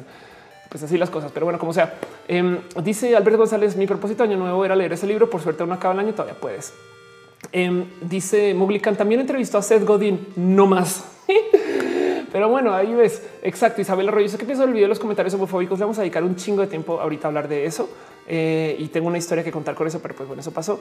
Luego la otra cosa que la que les quisiera mencionar esta semana, cosas que creo que vale la pena que ustedes tengan nomás en radar y, y visto es entérense que existe Culpo Grecia, básicamente Grecia Culpo. Grecia Culpo es Miss Transnacional. Entrevistó a Joel Valdés. Muchas gracias, parte de Milenio, eh, quien de paso me está buscando también para entrevistarme. Nunca he podido ir eh, el cuento es em, Grecia es ganadora de Miss Transnacional, que de cierto modo es nuestro concurso de belleza local y va a representar a México en el Miss International Queen, que es el Miss Universo este, trans. Em, van y ven, ven a ver, este, a ver, Grecia.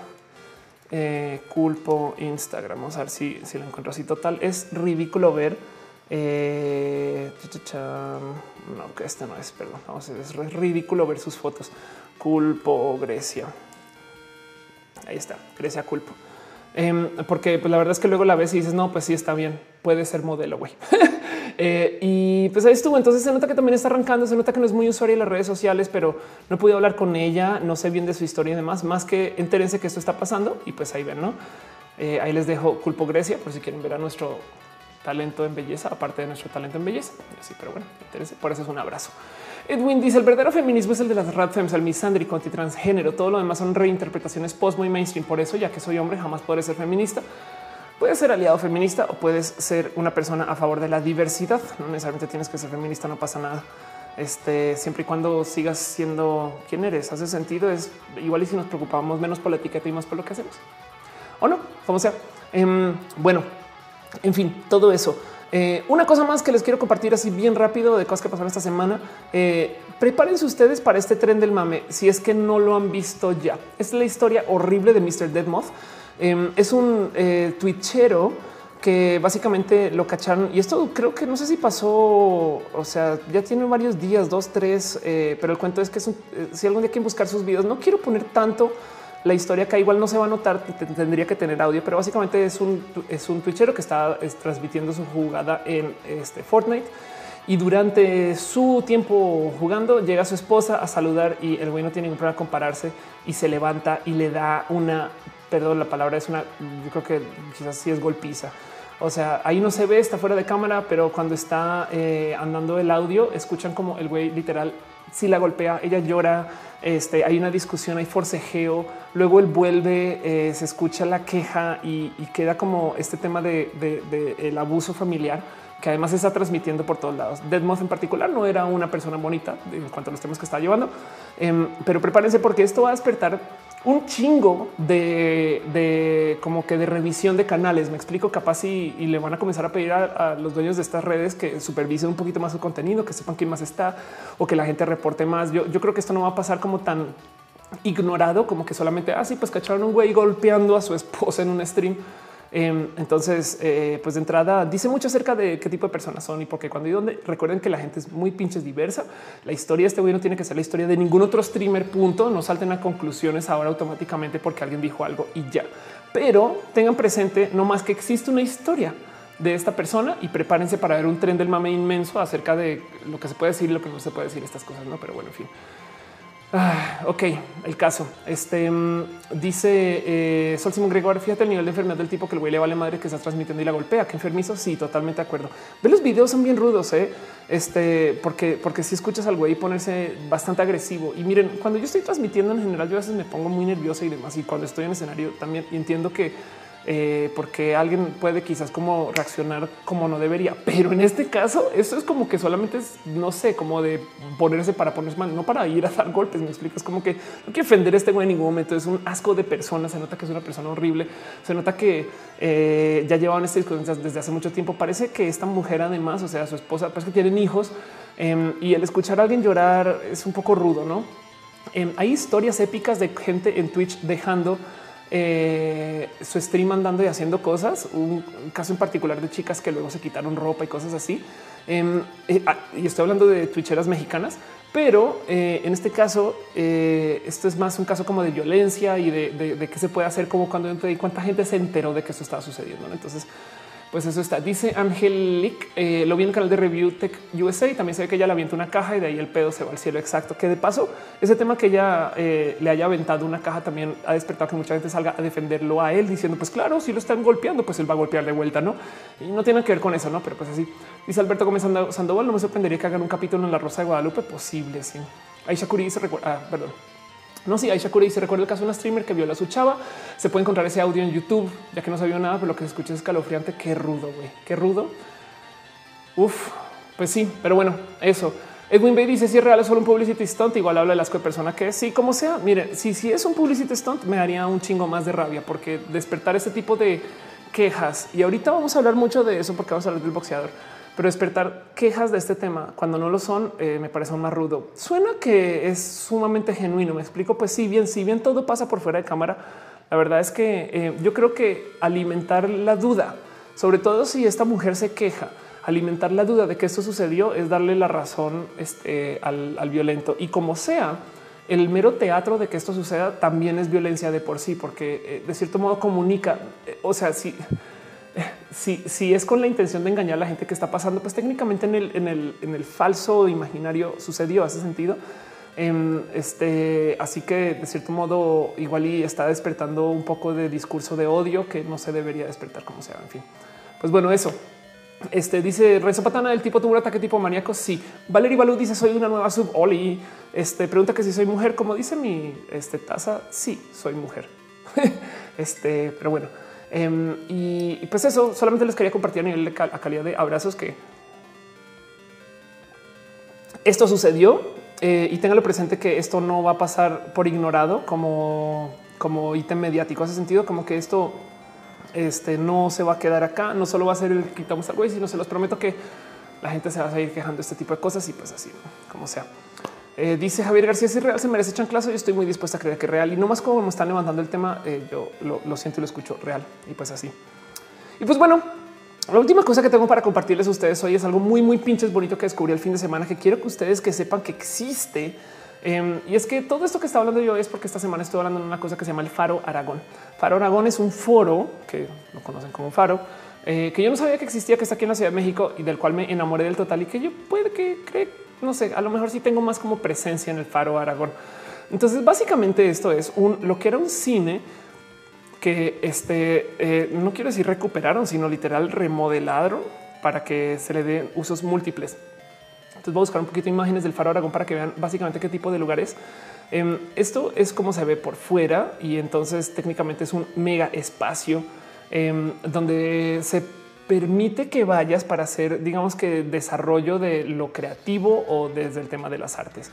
Em, y está bien pinche loco porque este es el tamaño del foro. O sea, espero que se me alcance a ver. Eso es viendo desde el foro hacia afuera. Me explico. Era tan grande el cine que estas dos como paredes blancas a la derecha las volvieron otros como subcines. Y entonces eso era gradas del cine antes. A ver, para que me entiendan un poquito visto desde arriba, esta cosa se ve más o menos así. Entonces es una bestia de cine que se volvió ahora un espacio como comunal donde se puede ir y están enseñando todo tipo de cosas. En, el Faro de Aragón, eh, de hecho, justo cuando fui, estaban dando un gran como eh, taller de eh, nuevos medios y me mostraron de gente que estaba literal aprendiendo a hacer podcasting, edición de video, grabar, etc. Se Faro Aragón, búsquenlo. Está lejos de como este como centro de los artistas hipster de la ciudad Roma Condesa. Yo no vivo en la Roma Condesa, pero pues para que entiendan, este eh, está tantito más cerca al aeropuerto y de hecho es uno en varios faros que discutía yo con la persona que me llevó, este eh, eh, Farid Saavedra, que le tengo mucho cariño, que él me decía es como las bibliotecas de hoy, porque hoy en día tú no vas a una biblioteca a buscar información, Tú lo que necesitas son lugares de autodesarrollo que te dejen eh, hacer uso de herramientas varias para que tengas acceso a lo tuyo. Em, y el Faro Aragón es como ese tipo de proyecto. Entonces los faros en particular son una serie de proyectos de ciudad que yo no sabía que existían y me voló los sesos que esto estuviera ahí. Y sí, es como hermano de cierto modo lo que sucede en el Centro de Cultura Digital, que tanto lo hablo aquí en este show. Pero quiero que sepan también que existen estas cosas, los faros. Entonces, no más si quieren comenzar con empaparse de información de dónde. Y si ustedes quieren algún día em, no sé, darse este eh, gusto creativo, si quieren conocer a, otras personas. O sea, había gente que estaba haciendo eh, eh, ropa para cosplay en este lugar. Me explico.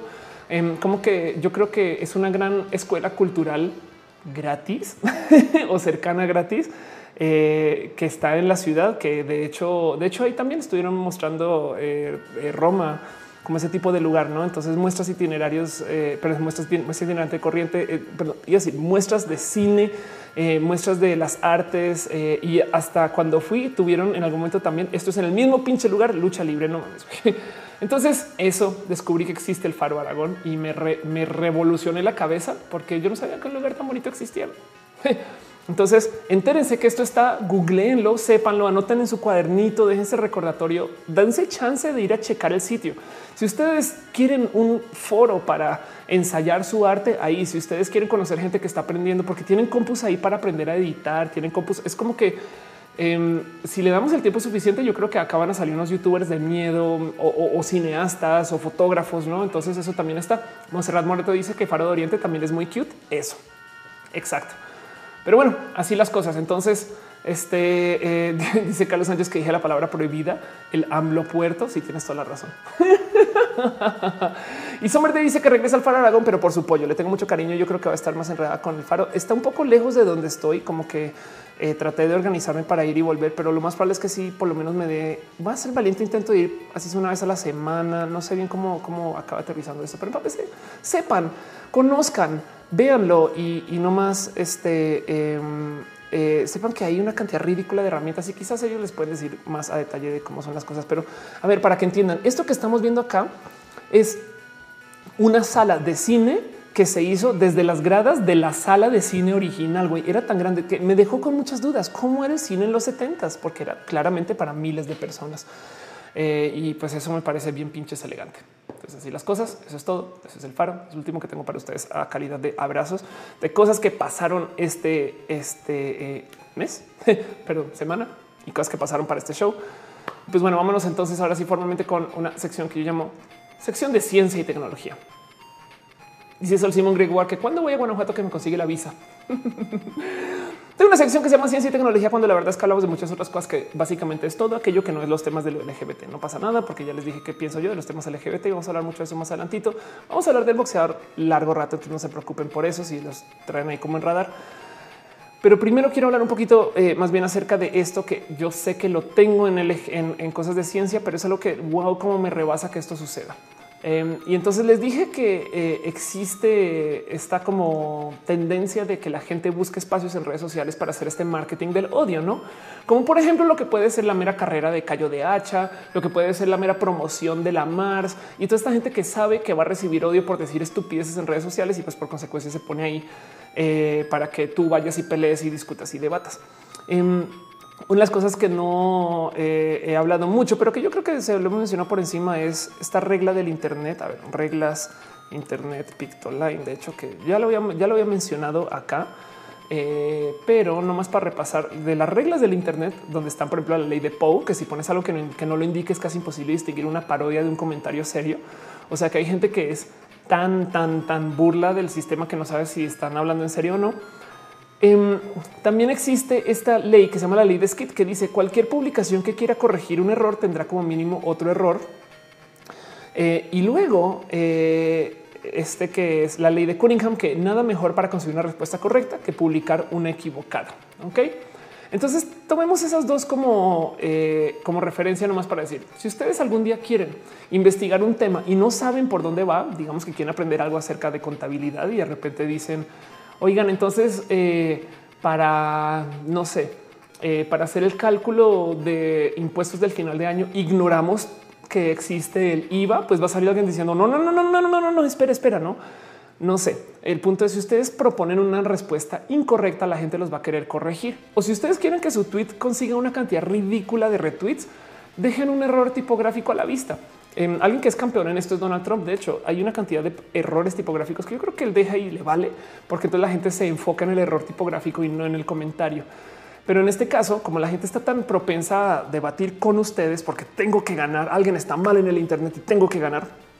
Em, entonces, eh, está este cuento de cómo eh, la gente simplemente despierta eh, como comentarios negativos con tal de incidir en que, en que sí se recuerden algunos temas. Bueno, guárdense eso en el corazón porque me lo preguntaron y es que esto lo vi en Estados Unidos la semana pasada y ahora lo hicieron en español, en donde PETA, que nomás por dejarlo en claro, PETA, Wikipedia, em, PETA es eh, eh, el grupo, un grupo que se llama Personas por el Trato Ético de los Animales. Entonces ahí les va. Este eh, People for the Ethical Treatment of Animals es una organización por los derechos de los animales con base en los Estados Unidos, con dos millones de miembros y partidarios. PETA es el mayor grupo de los derechos de los animales del mundo y habrá quien está a favor, habrá quien está en contra, habrá quien, quien piensa que son una reverenda bobada y habrá quien piensa que son lo máximo. Y PETA, quien ha hecho cosas como quejarse de que exista Pokémon, porque es de cierto modo incitar al abuso animal. Em, ha hecho todo tipo de comentarios que son un poco como de muy de muy de, de, filo de cosas que deberías y no deberías de hacer. Pero últimas, si sí son esta institución que busca el del tema de los derechos de los animales, em, yo creo que tiene muy poquito material para promocionarse por fuera del que sean buenas personas. Así que em, este eh, PETA en particular comenzó esta campaña en Estados Unidos que es frases que vamos a prohibir. Y ojo, porque aquí es donde yo creo que vale la pena ver con lupa el esfuerzo. No son personas este, tontas. Entonces no creo que ellos salieron a decir vamos a prohibir estas frases. Yo creo que eligieron el término prohibir porque de cierto modo eh, eso hace que la gente se sienta ofendida y ellos están abusando de eso. ¿Hace sentido? Ellos están haciendo una cantidad de propuestas que son ridículas o no. Em, vamos a ver si encuentro la lista acá donde dice eh, que se quiere usar el lenguaje incluyente para animales. Entonces, eh, en vez de usar, eh, madre mía, no lo tienes en español, este, qué cagado, el lenguaje anti-animal. Em, cosas como, en vez de tomar al toro por los cuernos, tomas la rosa por las espinas. Ok, eh, aquí está la curiosidad. En vez de, en vez de decir la curiosidad mató al gato, chan, chan, chan, chan, chan, ¿dónde estarán en español? Pero bueno, aquí está lo que es. En vez de decir matar a dos pájaros de un tiro, entonces dices alimentar a dos pájaros con un bolillo. En vez de decir no seas gallina, dices no seas cobarde. En vez de ser poner toda la carne en el asador, dices échale todas las ganas y luego llevarse como perros y gatos es no llevarse bien. Agarrar el toro por los cuernos es agarrar la flor por las espinas, que yo creo que en últimas solamente mueve la culpa, porque entonces qué hicieron las pinches flores, güey. O sea, ahora resulta. eh, dice Angelic lo mismo que tienen contra Mario, no? Yo creo que miren, en últimas, siendo muy honesta con ustedes, estoy muy convencida que PETA no hace esto porque realmente cree que tú vas a decir poner toda la carne en el asador. Más bien están haciendo una propuesta que es completamente fuera de base, fuera de lugar para que hablemos de PETA. Hace sentido, es un modo muy listo para que PETA esté en el radar por medio de la gente que se queja de que, ¿cómo no voy a decir llevarse como perros y gatos? Y si funciona, si llegara a funcionar y si la gente sí dice menos llevarse como perros y gatos y comienza a decir no llevarse bien, pues entonces ganan ellos. ¿Hace sentido? Entonces, así que de cierto modo creo que es una muy bonita apuesta dentro del marco del marketing del odio para tratar de meter un mensaje dentro como el común de sociedad y luego de eso salirse con la suya en que mucha gente promocione ese uso de mensaje. ¿Hace sentido? Em, yo creo cero que PETA se está tomando en serio cuando hace esta propuesta, pero la cantidad de prensa que ha levantado les súper beneficia y la gente sabe que PETA existe. Y si tú de repente te paras frente a ellos a decir, oye, es que güey, no está haciendo un poquito como no sé, no crees que se te va la mano con, o, está siendo muy irreal con lo que pides. Y pues eh, bien pueden decir ellos, ah, bueno, pues vamos a ver cuántos animales asesinan al año y justamente no explotan con eso. Así que en últimas tienen como, como este, como ni esta supuesta superioridad moral para hablar de estas cosas como también tienen ellos, eh, eh, pues digamos que motivos para dejarnos creer que puede que sea de en serio o no. No pasa nada. Y, me remonto entonces nuevamente al tema de las leyes del Internet, cosas que sabemos que suceden en el Internet, como por ejemplo, em, de nuevo, la ley de Poe. No sabes si algo es una parodia de algo radical o si es realmente radical. Hay muchas cosas que se dicen de Donald Trump que no sabes si es alguien haciendo una parodia de la presidencia, no? Pero como sea, eh, eso es lo que está pasando acá. Yo creo que esto, yo, yo no me tomo tan en serio esto. No dudo que habrán 20 personas en PETA que sí dicen, sí, güey, es hora, es hora que dejen de decir agarrar el toro por los cuernos, ¿no? Y no dudo quien pueda argumentar que el uso del lenguaje de cierto modo te preprograma para que pienses, pues entonces yo sí puedo agarrar toros por los cuernos, ¿no? ¿Hace sentido? Pero yo creo que esto es más una gran movida de uso de redes sociales o de uso de eh, comentario social y digital para que nosotros estemos hablando de que PETA existe.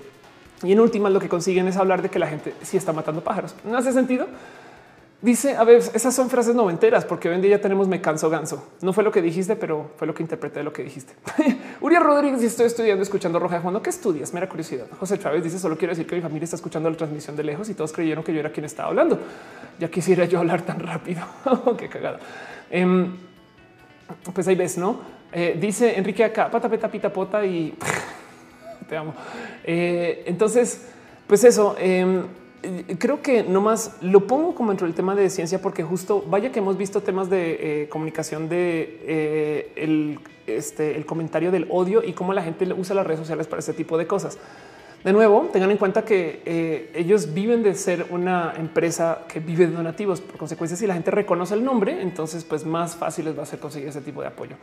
Y acerca de si una debería de cambiar su hablar, pues es un bonito ejercicio en elocuencia el adoptar estos nuevos modos de hablar si lo quieren hacer. No hay por qué. Tanto como el lenguaje incluyente, yo creo que ese tipo de cosas son unas bonitas propuestas, pero no deberían de ser obligatorias. El lenguaje incluyente a mí parece espectacular que exista. Yo no me considero capaz de sostener una conversación entera usando lenguaje incluyente, entiéndase uso de la E, pero definitivamente sí me considero ser capaz de llevar una conversación tomando en cuenta eh, existencias múltiples de género este, en varios cargos, posiciones y, situaciones, no como que si sí, estoy presente que no, pues llegué con mis amigos y amigas, no eso, eso sí lo digo muy a menudo, pero el mero eh, estoy aquí con mis amigas, si bien no me choca, me salta más es que la gente le choque tanto Em, yo creo que lo único es que no debería de ser obligatorio. Hace sentido como que según yo la ofensa y esto en general eh, está en el contexto. Si se dice con malicia, pues claro que ahí está la malicia, pero las palabras en sí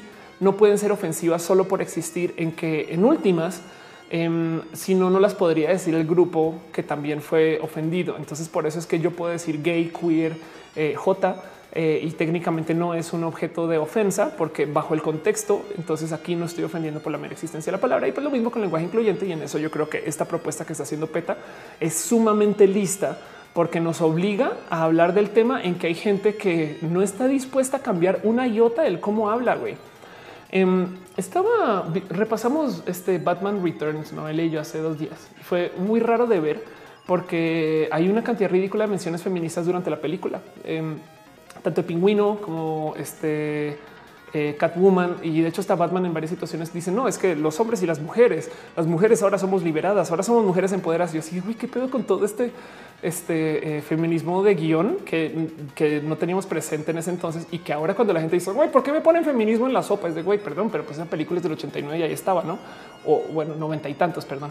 Este entonces, pues yo creo que en últimas el tema del uso del lenguaje incluyente este, están ahí para porque sí funciona hablar de un tema en particular de ciertos modos, pero no deberían de ser obligatorios. Así que en eso, yo creo que tomando eso en claro, me salta que lo que diga Pete es que están prohibidas.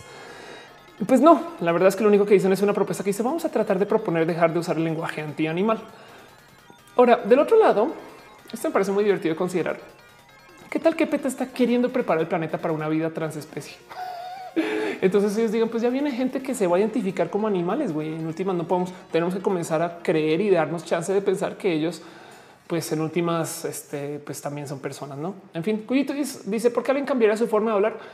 Em, porque puede ser una forma de cortesía.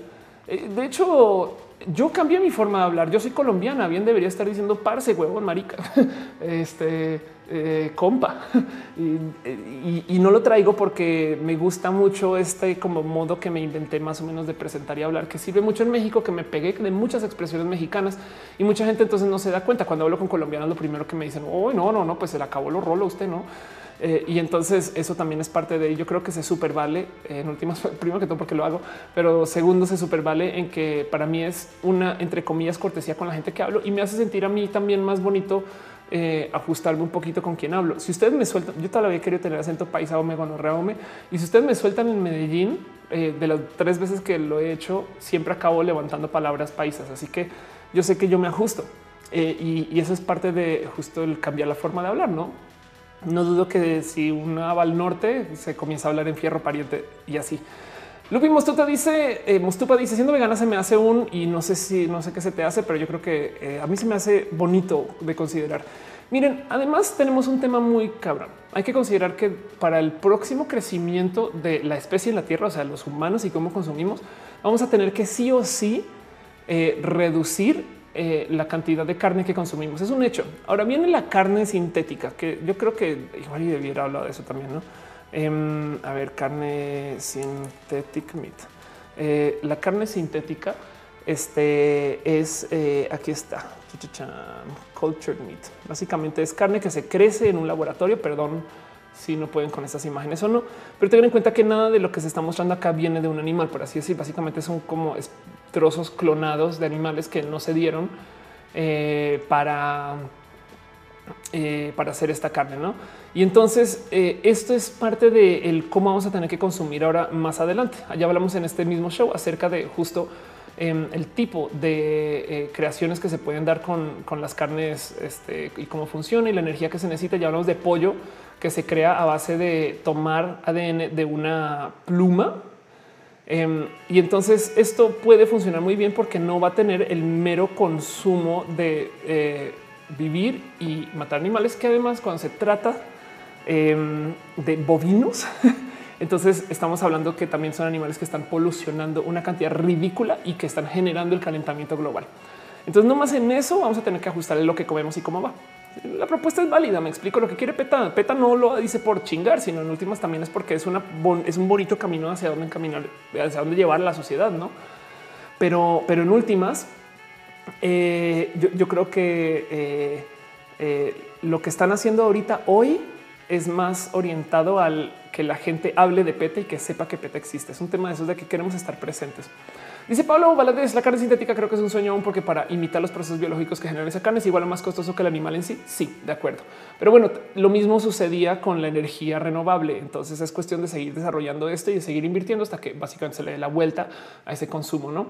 Dice Sol Simón Gregoire, dice que si se sustituye el 30% de la carne de res por otra cosa sería como retirar dos millones de autos. Sí. Um, Uriel dice el uso de insectos para sustituir la carne como proteína. Ándale, que yo me acuerdo que antes se decía de burla que hoy es que claro, ese McDonald's solo te vende, te vende carne de lombriz. Y yo hoy en día diría, pues güey, si, si a mí me venden McDonald's con carne sintética y creada, güey, yo feliz, ¿eh?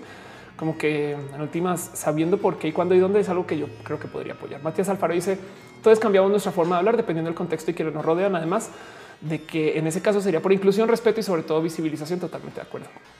Em, y dice eh, Indio Peleonero, Obrador no quiere semillas transgénicas. Si sabes que, ok, ¿por qué no quiere Obrador semillas transgénicas cuando se supone que es el desarrollo de la ciencia del futuro?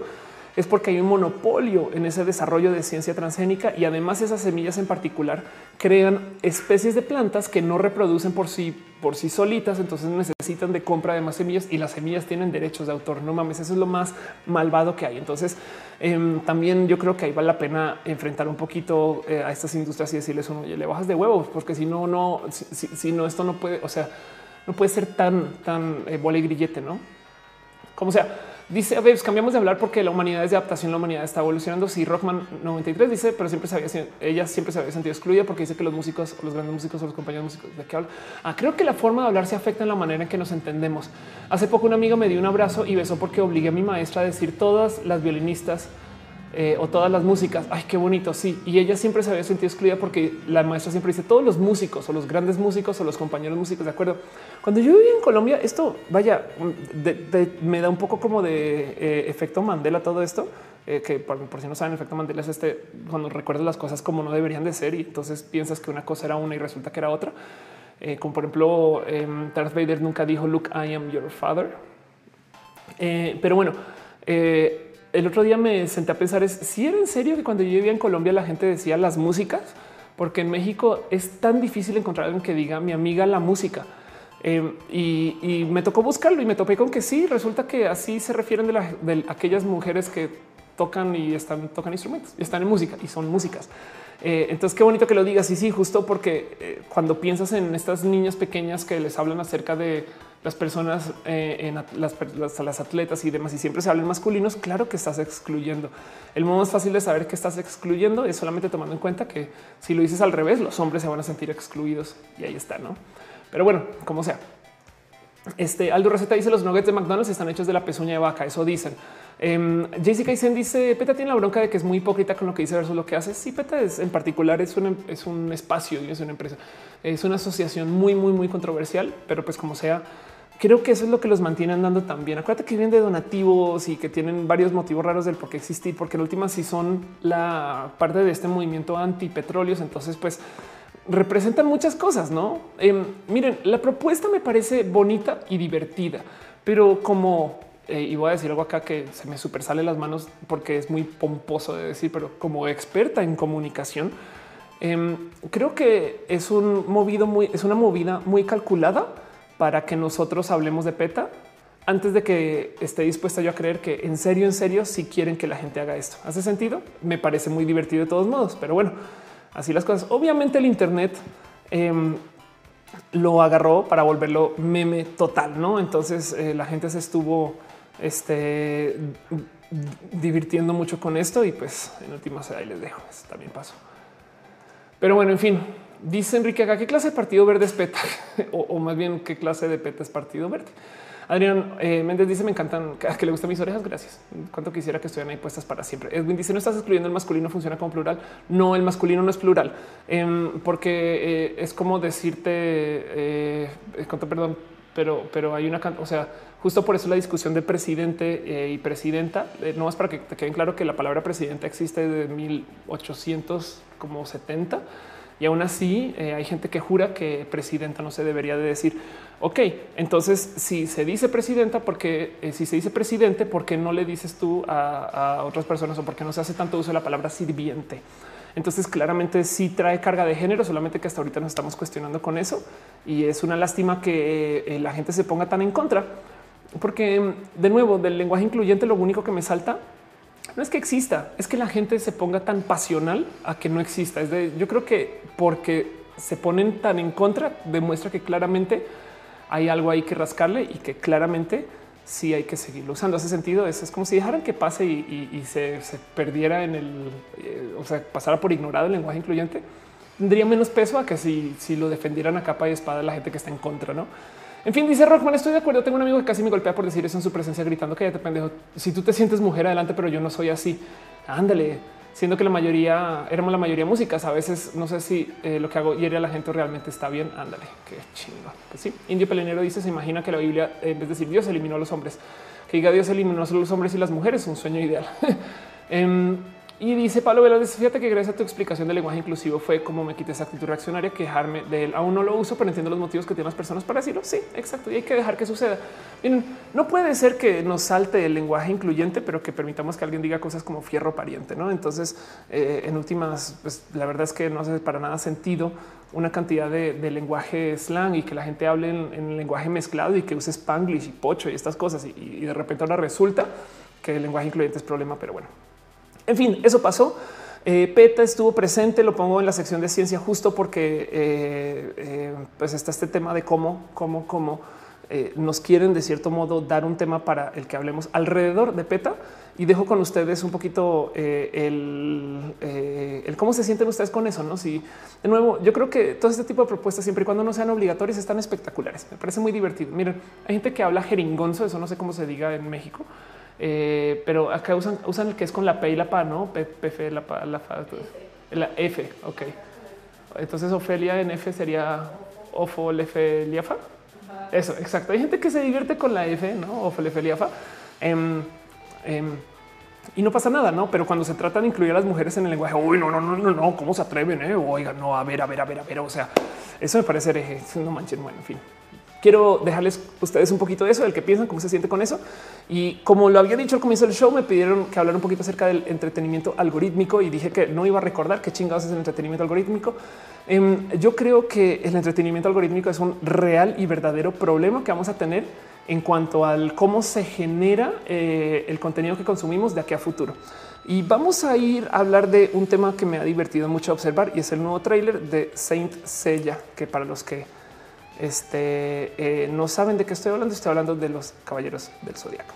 Entonces, primero que todo, es más, vamos a buscar eh, algo. Esto fue el varón Javier que me tuiteó una foto espectacular. Eh, a ver si, a ver si la encuentro rápido. em, acerca de una mención que hicieron en Mérida de Saint Seiya, porque aquí está esto, cómo me divirtió esto. Porque, porque dice en el periódico, en el de peso, esto creo que fue en Mérida, dice caballeros de su boca le, hacen la jarocha Andrómeda. Em, entonces, pues hay algo que decir acerca de cómo se está haciendo Caballeros del Zodíaco ahorita. Y lo primero que les quiero decir a ustedes es no odien, no odien este Caballeros, del Zodíaco, sobre todo ahorita, no? Em, esto creo que se llama Knights este, of the Zodiac. Qué locura, güey. Pero bueno, sí.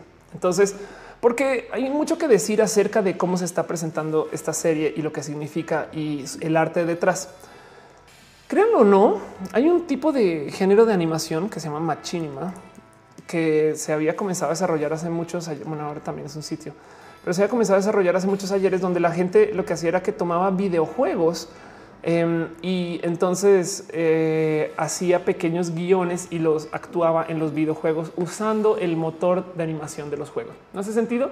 Em, yo escribo un guion muy bonito de gente discutiendo, entonces uso eh, a los personajes de Halo para discutir. Es como agarrar muñequitos y papá, papá, que peleen, ¿no? esas cosas y lo grabo, pero yo no tengo que grabarlo porque todo está preanimado. Perdón. Diana y de Motovlogs deja un abrazote financiero. Muchas gracias. Piñas para ti, piñas, piñas para ti. Y entonces em, hay algo que yo quiero decir acerca de justo el cómo se está presentando eh, este Nights of the Zodiac, que es me queda la duda si la animación no tiene tantito de automatización, porque la animación es excesivamente simple. Digo, animar es difícil, dibujar es difícil, eh, hacer este tipo de, trabajos, voz, proyecto, me explico, guion, no es para nada fácil. No, no, no quiero arruinar el trabajo de absolutamente nadie acá, ni hacerme ver como la más prepotente a la hora de decir, no, pues esto es una bobada. ¿eh? Em, pero sí me queda claro que hay mucho de este arte que igual y puede estar siendo animado por mero algoritmo. Y lo digo por mero algoritmo en que este tipo de dibujo eh, lo topamos eh, eh, mucho ya casi casi que en videojuegos animado desde una cantidad de capturas de movimiento que están casi que guardadas desde un engine que tú podrías decirlo en día camina y él tiene como un caminar preprogramado. ¿Por qué nos interesaría hacer esto? No sería la primera caricatura que quiere ahorrar dinero para hacer más caricatura. Eso pues es una evidente. Em, pero levanto esto no más como para dejarles a ustedes un potencialmente esto está hecho por algoritmo. El cuento es el siguiente. Hay muchas cosas que eh, se hacen a base de una fórmula de cómo hacer, ¿no? Entonces, Em, no quiero decir, o sea, quiero lo que quiero decir con el tema de caballo de ahorita es que es posible que esto se haya hecho así, pero no tiene por qué ser. O sea, yo puede que esté orinando muy lejos del tiesto.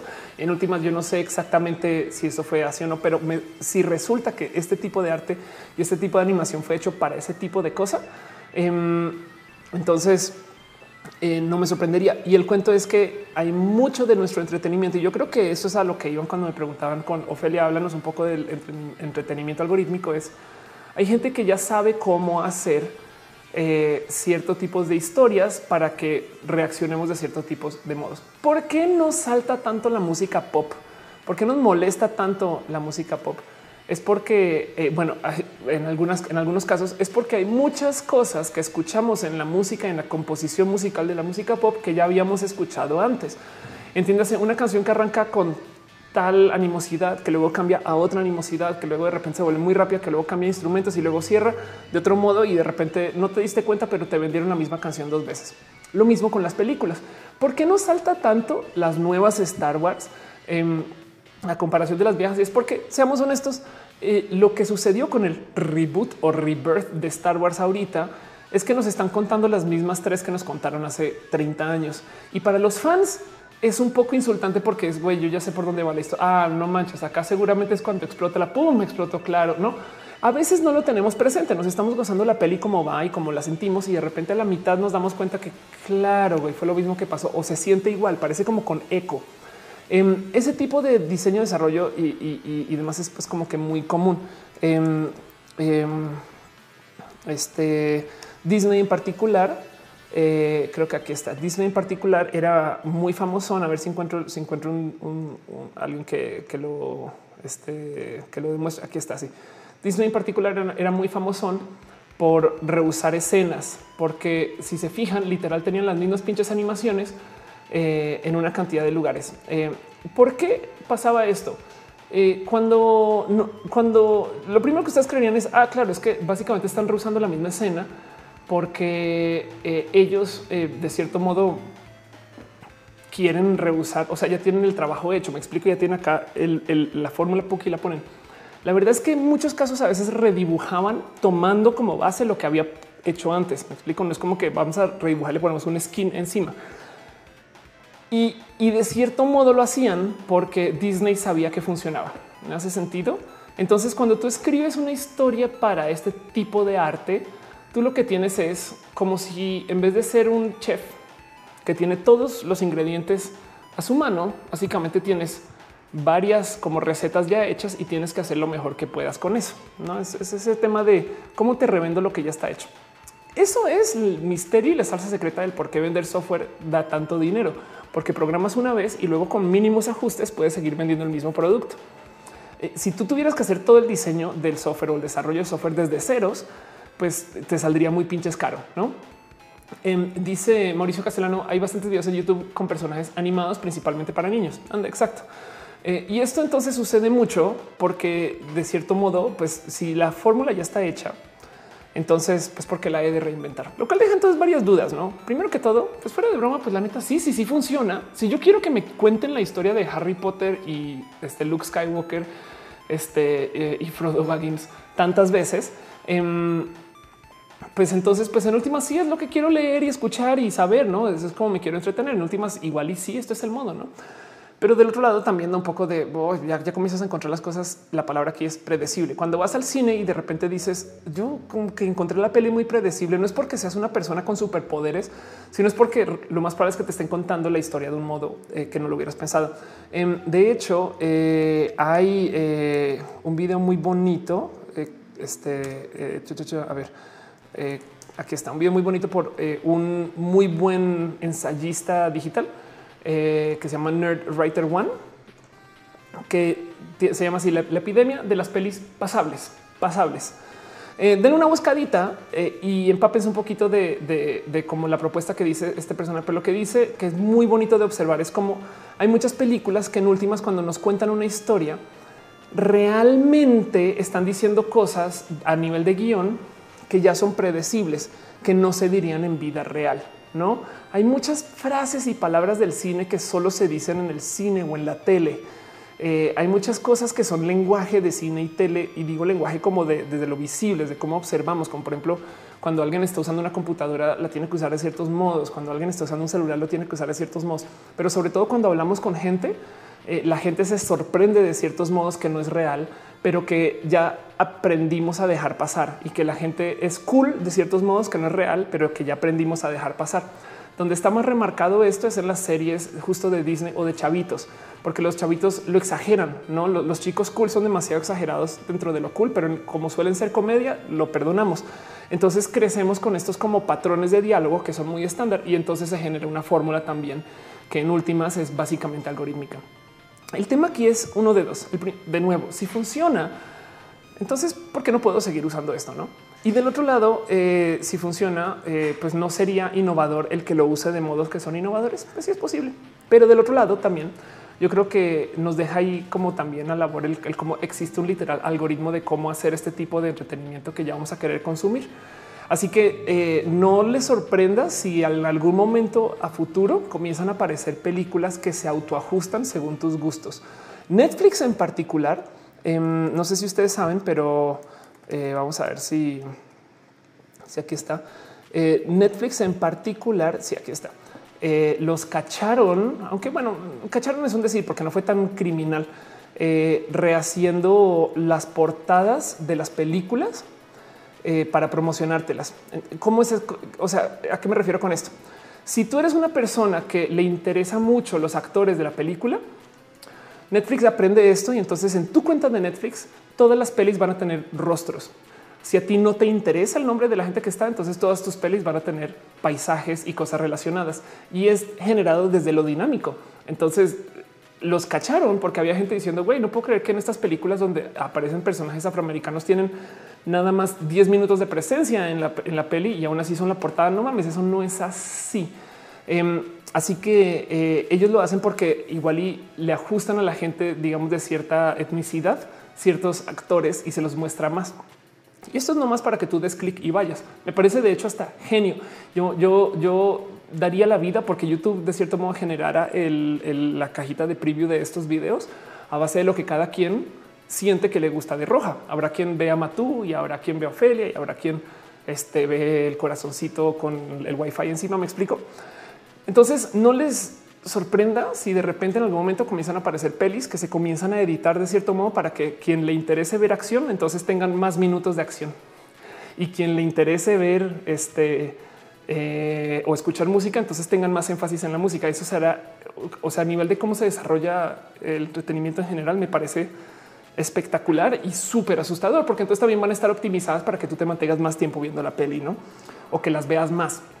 Así que eso también es, es, algo que es potencialmente peligroso y no. Y lo digo porque em, una de esas cosas que eh, se decían mucho acerca del diseño de Apple cuando se comenzaron a presentar los iPhone, estas cosas, es que ellos decían ir a un restaurante que te dé lo que todo el mundo siempre compra implica que solamente vas a tener restaurantes de hamburguesas y pizzas. ¿Hace sentido? En algún momento el chef tiene que decir, te voy a dar una propuesta, algo que no te va a gustar. Lo tienes que probar y con el tiempo vas a desarrollar el gusto. Entonces, si nosotros de repente estamos respondiendo a algoritmos que solo nos dan lo que nos gusta, eh, estamos dejando pasar cosas que no estamos probando y eso puede ser detrimental. Y uno de estos motivos en los cuales sabemos que los algoritmos atentan contra nosotros es como entramos a Netflix y tenemos el catálogo más grande de películas que hemos tenido en la existencia y acabamos viendo la misma pinche serie. Cada vez que ustedes repiten una serie en Netflix, muere un gatito. Em, lo mismo cuando de repente buscan en Spotify y no saben qué escuchar. No puede ser que en Spotify el catálogo más grande musical que esté disponible en nuestras manos, que baja la música desde la nube, que la tiene en cualquier lugar, nos deje la duda de no, no sé qué poner. Em, entonces eso es, como parte de cómo estos algoritmos de cierto modo funcionan muy bien en darnos lo que queremos cuando ya aprende qué es lo que es, pero son muy malos para proponer porque para proponer tiene que ir en contra de nuestros gustos muchas veces. Y eso es algo que todavía está por solucionar. Dice Edwin, pobre Shun hoy en día es un meme homofóbico, es una lástima. Sí, de hecho, em, dice Rockman, como músico apenas hicimos una tesis contra los algoritmos musicales para YouTube o Facebook, porque esto genera un claustro creativo. Si solo ves aquello que te importa algorítmicamente, la posibilidad de reencontrar un gusto nuevo diferente se vuelve nimio. Es una situación harto tóxica para la evolución del gusto. Exacto. Eso, pero también con el cine y también con los videojuegos y también con básicamente todo lo que estamos consumiendo ahorita. Es un real problema el cómo el algoritmo también de cierto modo funciona en contra de nosotros. Entonces, si ya sabemos, miren, ¿saben quién tiene un algoritmo muy cabrón para casi que joder con nuestras emociones? Pixar. Ellos saben exactamente qué combinación de series o momentos o escenas hay que hacer para hacernos llorar y saben qué hay que hacer para recuperarnos de ese llanto y llevarnos a la risa y saben qué personajes y cómo y dónde y qué botones empujar para que nosotros nos emocionemos. Entonces eh, llegará un momento donde eso se podrá generar, lo cual quiere decir que si tú quieres un día subir tus ánimos, eh, bien que podrás consumir una película hecha a la medida para ti que te suba los ánimos. Y la pregunta es si eso es un negativo, no? Em, dice este em, eh, la belleza andante, andante Marilu Soto, que como Caro era, Marilu, que, que, que hablan, que, hablan. Eh, este bueno, acerca de, de, de Shonen de paso, eh, creo que la mejor persona que le vi dejar un comentario de ese tema. Este vamos a ver si lo topo así rápido. Este aunque, creo que ella dijo como Shun. Eh, no, en fin, pues bueno, eso eh, yo, creo que si, me dicen no, fe, habla un poquito acerca de, del desarrollo de eh, el algoritmo. Em, eso yo creo que es parte de lo que más nos amenaza. Ah.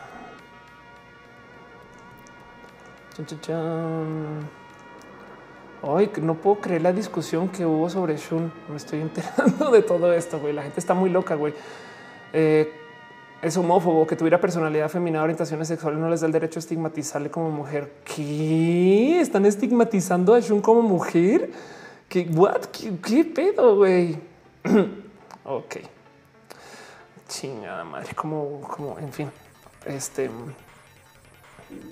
En fin, amor otaco, dice chica.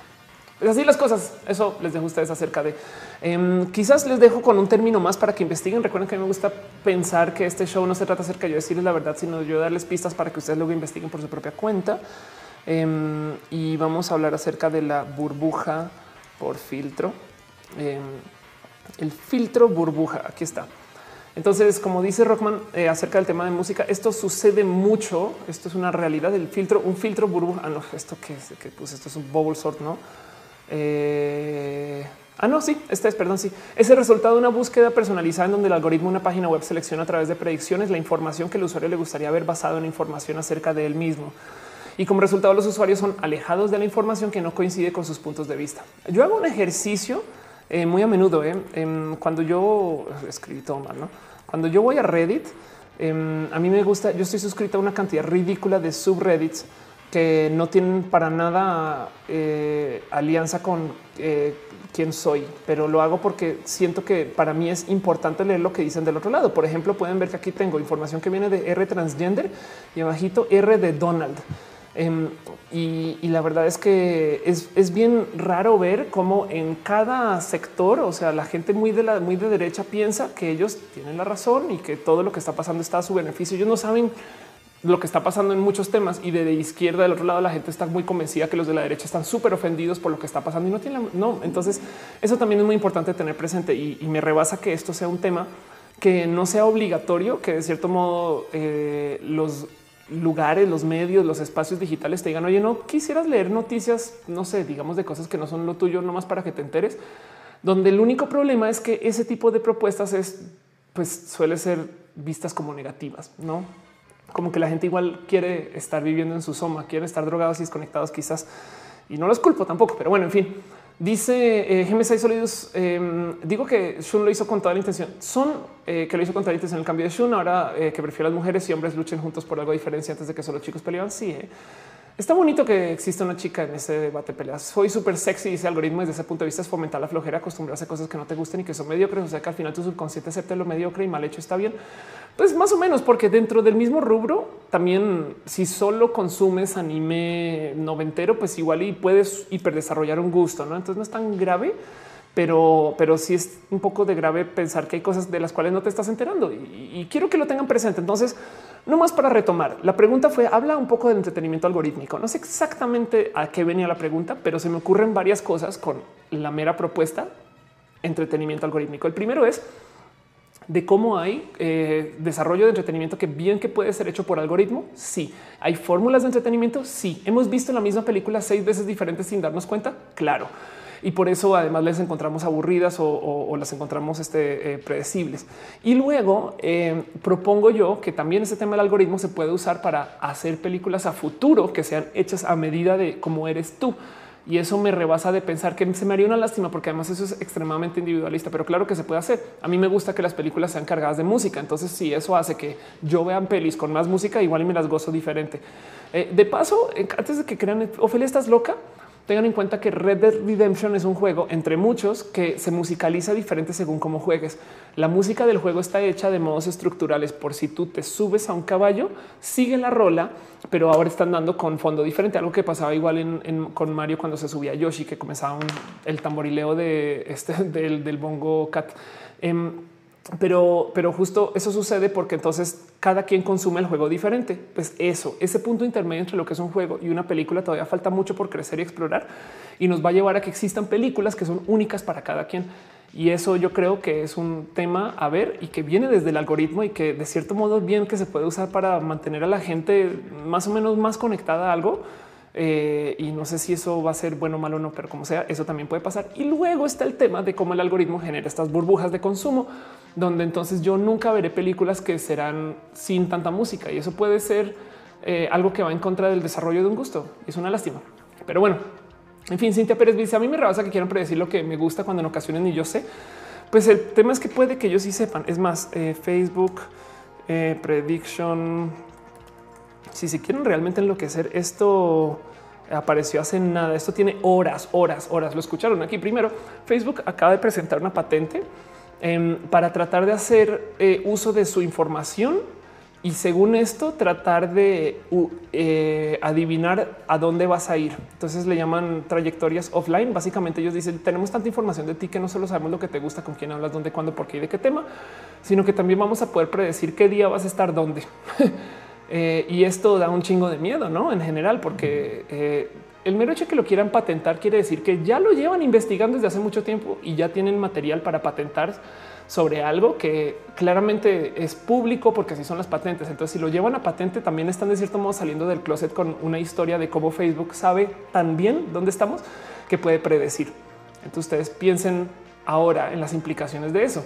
Si Facebook sabe que tú vas a estar caminando por la colonia Condesa el martes en la noche, igual y a la gente que esté cerca de la colonia Condesa que tenga gustos similares a ti le puede tratar de sugerir que hagan o no hagan cosas o le muestra contenido de cosas que están pasando por ahí y pueden de cierto modo em, impulsar a que la gente vaya a algún lugar o no. ¿No hace sentido solo según lo que consumen y todo son propuestas suaves, no como de mostrar un mensaje más que, un, que, otro, no cosas así. O sea, eh, la verdad es que nos podemos poner bien paranoicos con esto, pero está bien pinche loco que esto pase y todo esto es el algoritmo.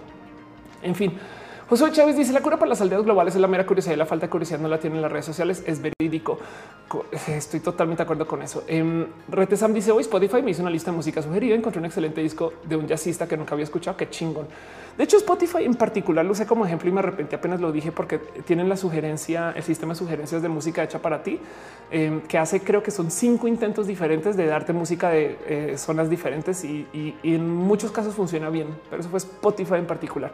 Y aún así todavía sigue siendo que abres Spotify y quieres poner algo en particular, quieres poner, no sé, algún gusto y, todavía te cuesta mucho encontrar por dónde ir. Acuérdense que cuando estábamos creciendo, para los que les tocó, las este, cableras elegían por nosotros que íbamos a ver y, el concepto era el zapping. Nada más te quedas ahí lo que te dieron, no? Entonces el algoritmo existe desde hace mucho antes que las redes. Antes era mano, básicamente, pero no le quita que eso también implica que seguía siendo un algoritmo. Em, Dice Rockman, como investigador me resulta horrible el algoritmo de Yahoo y Google, como a veces abro Pornhub y busco videojuegos. Tardo hasta dos horas en darle refresh a la primera página, cambiar de idioma al buscador para hablar de filosofía o de música japo. Hay veces en que realmente me rindo. Ándale.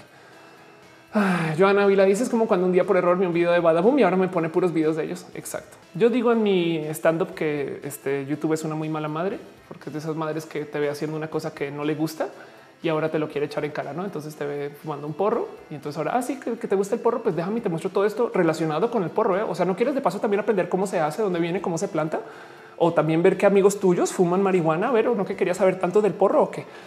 Y por eso es que YouTube se pone bien celoso y te muestra todo el día sugerencias de cosas que no necesariamente son cosas que tú querías ver tanto o tan a detalle. Pero bueno, en fin, todo eso Vamos a hablar de un tema así súper, súper largo y profundo y vamos a nuestra próxima sección. Dejo con ustedes el que piensan ustedes acerca del algoritmo y no más por recordar, llevamos dos horas al aire andando sin parar. Yo creo que es el momento perfecto para irnos a nuestra última sección, la sección que se llama vida y lo LGBT. Vamos a hablar de un tema en particular que me trae así el corazón súper atravesado. No sin antes recordarles, no sin antes recordarles que sigan dando el tema de las campañas en contra de eh, las terapias de conversión, las famosas ECOSIG, que les dije que iba a estar hablando mucho. Ya está este, proponiendo esto. Homosensual justo levantó un artículo muy bonito que eh, habló con doctor en psicoanálisis em, que cuenta la historia de lo rudas que pueden ser estas terapias de conversión. Y pues sí, como dice acá Mercedes, totalmente inaceptable que existan esos tratamientos independientemente si una persona decide hacerlo voluntariamente. Es algo que se debe de regular. Entonces dense una pasadita por este homosexual si quieren y, si quieren echarse una leída por los rudos que pueden ser este tipo de terapias. Ahí está. No es más, solamente les quería recordar porque este va a ser tema presente por mucho tiempo. Espero que no demasiado, porque se quieren ilegalizar en México. Entonces no quiero dejar que la gente no lo tenga en el presente. Por lo menos yo también me quiero obligar cada semana a ver por dónde va esto y qué va a suceder. Y ojalá nuestro señorísimo gobierno apoye para que esto en última se pueda quitar y borrar o eliminar o ilegalizar. No, pero bueno, Dice Edwin Bello, soy una persona que se inclina a la derecha, pero también me chuto las noticias de otros medios más a la izquierda, como CNN, como Ofelia Pastrana o sin censura. qué chingón. Muy bien, haces bien. Este eh, es, eso, es solo, solo saber también qué se dice de cada lado, porque luego en ambos lados hay este, cosas que dices, uy, esto qué pasó. Vamos a hablar de una historia en particular para cerrar todo el, todo el stream de hoy antes de irnos a preguntas. Em, una historia que yo creo que eh, muchos vieron y vivieron de ciertos modos, pero yo tengo datitos en particular que viví desde lo personal. Eh, dicen a niveles legalicen las putas se consigue a huevo. Eh, India Pelinero dice que peligrosas son las terapias de conversiones, mera tortura. Totalmente de acuerdo. Eh, Daniel Axel Cortés, Danny Troll dice una de mis bandas favoritas sacó una playera llamada Diversidad. A su nombre está bordado con los colores de la banda LGT espectacular. Emanuel Segovia dice no entiendo por qué cambiar lo que no entiende. No se puede cambiar lo que eres. Sí, exacto. Em, la verdad es que ya lo había hablado el show pasado y en otros de cómo en potencia quizás el motivo por el cual la gente del ámbito religioso está tan en contra de eh, la homosexualidad en general es porque atenta contra el sistema del celibato. Entonces, pues eso nomás lo dejo ahí para que ustedes piensen lo que quieren pensar. Les quiero contar la historia más bien. Vámonos con esta última nota que va a ser una nota un poco larguita, pero vamos a hablar acerca de nadie más y nadie menos que el señor homofóbico, que con solo mostrarle la imagen ya van a saber de quién estoy hablando, que se quejó supuestamente en redes sociales acerca de la gente homosexual. Y este güey literal pues rompió el Internet. Rompió el Internet de modos bien pinches raros, güey. Hay mucho que decir acerca de eh, eh, Darío Larralde, porque pues para los que no han visto el video, miren, si quieren háganlo, pero pues básicamente es un güey que habla tan soez acerca de la homosexualidad que hasta da un poco de es neta. O sea, es en serio que alguien puede pensar así. Entonces es un personaje que es boxeador y, tiene una cuenta en Instagram y grabó historias para su cuenta de Instagram, que en ese entonces tenía 200 seguidores, diciendo cosas de frente como sí, pues es que pinches gays me la pelan, los odio, los gays son lo peor. Siempre que voy a un centro comercial, o sea, se quedan mirándome, o sea, me acosa, no sé qué, bla, bla, Entonces despertó un chingo de plática acerca de eh, qué se puede decir, qué no se puede decir, porque salieron a denunciarlo. Y la historia completa es así. Em, lo primero es que estas eh, eh, que creo son historias se publicaron para su Instagram, que de nuevo es una cuenta, un perfil de 200 personas, además privado. Y una chica lo sacó a luz y luego lo acabó publicando Ricardo Peralta. Amo a Ricardo Peralta con todo mi corazón. Estuvo cumpleaños, un abrazo em, y entiendo bien por qué él luego le va a dar luz a este tipo de contenidos. Entonces él dice: Este señor es un homofóbico, un racista, seguramente un misógino. Su nombre es Daniel Arralde, representará al México en los Juegos Olímpicos Tokio 2020 y pregunta y lo que se puede hacer y arroba a todo el pinche mundo con esto. Y entonces luego sigue y dice, este, según esto que le puso esta Luisa Vox, dice eh, que la respuesta de Ariel Arralde es no le deseo el mal a nadie. No deseaba que se hiciera viral ese video. Soy homofóbico y la verdad no hay mucho que pueda hacer sobre eso. Así soy. Me nace ser así. Lo que dije estuvo mal. Le doy una disculpa a todos. Así que perdón si lastimé a alguien. Entonces Ricardo le dice: Este te paso los valores olímpicos principales. Ahora, donde yo me divertí mucho con esto, entre comillas, digo, estoy siendo acá bien. Sea, la verdad es que no, no, no fue diversión, pero, pero bueno, me, divierte mucho, quizás más hoy observar esto. Em, es que de dónde salió ese cuento de que el güey está en los Juegos Olímpicos. Es que resulta que en su cuenta de Instagram, en su bio, el güey decía Río y luego Tokio, no? Y pues es boxeador. Ergo, automáticamente, claro, el güey va a los Olímpicos y tuvo un momento de qué? Eso, primero que todo, Resulta que no era el caso. De mi lado, em, cuando yo vi esto, yo lo vi muy en la mañana y entonces eh, este, Sofía Nieves Rivera, quien es amiga de Ricardo, le, dio réplica y lo comentó. Luego borró el tweet Sofía mucho tiempo después cuando se volvió así de controversial, yo creo, y la conozco seguro por eso, pero pues como sea Ricardo del Real, que para los que no recuerdan o conocen, es un atleta olímpico de taekwondo, conferencista, hombre trans y además medallista y parte del Comité Olímpico, eh, miembro este, vitalicio del Comité Olímpico Mexicano.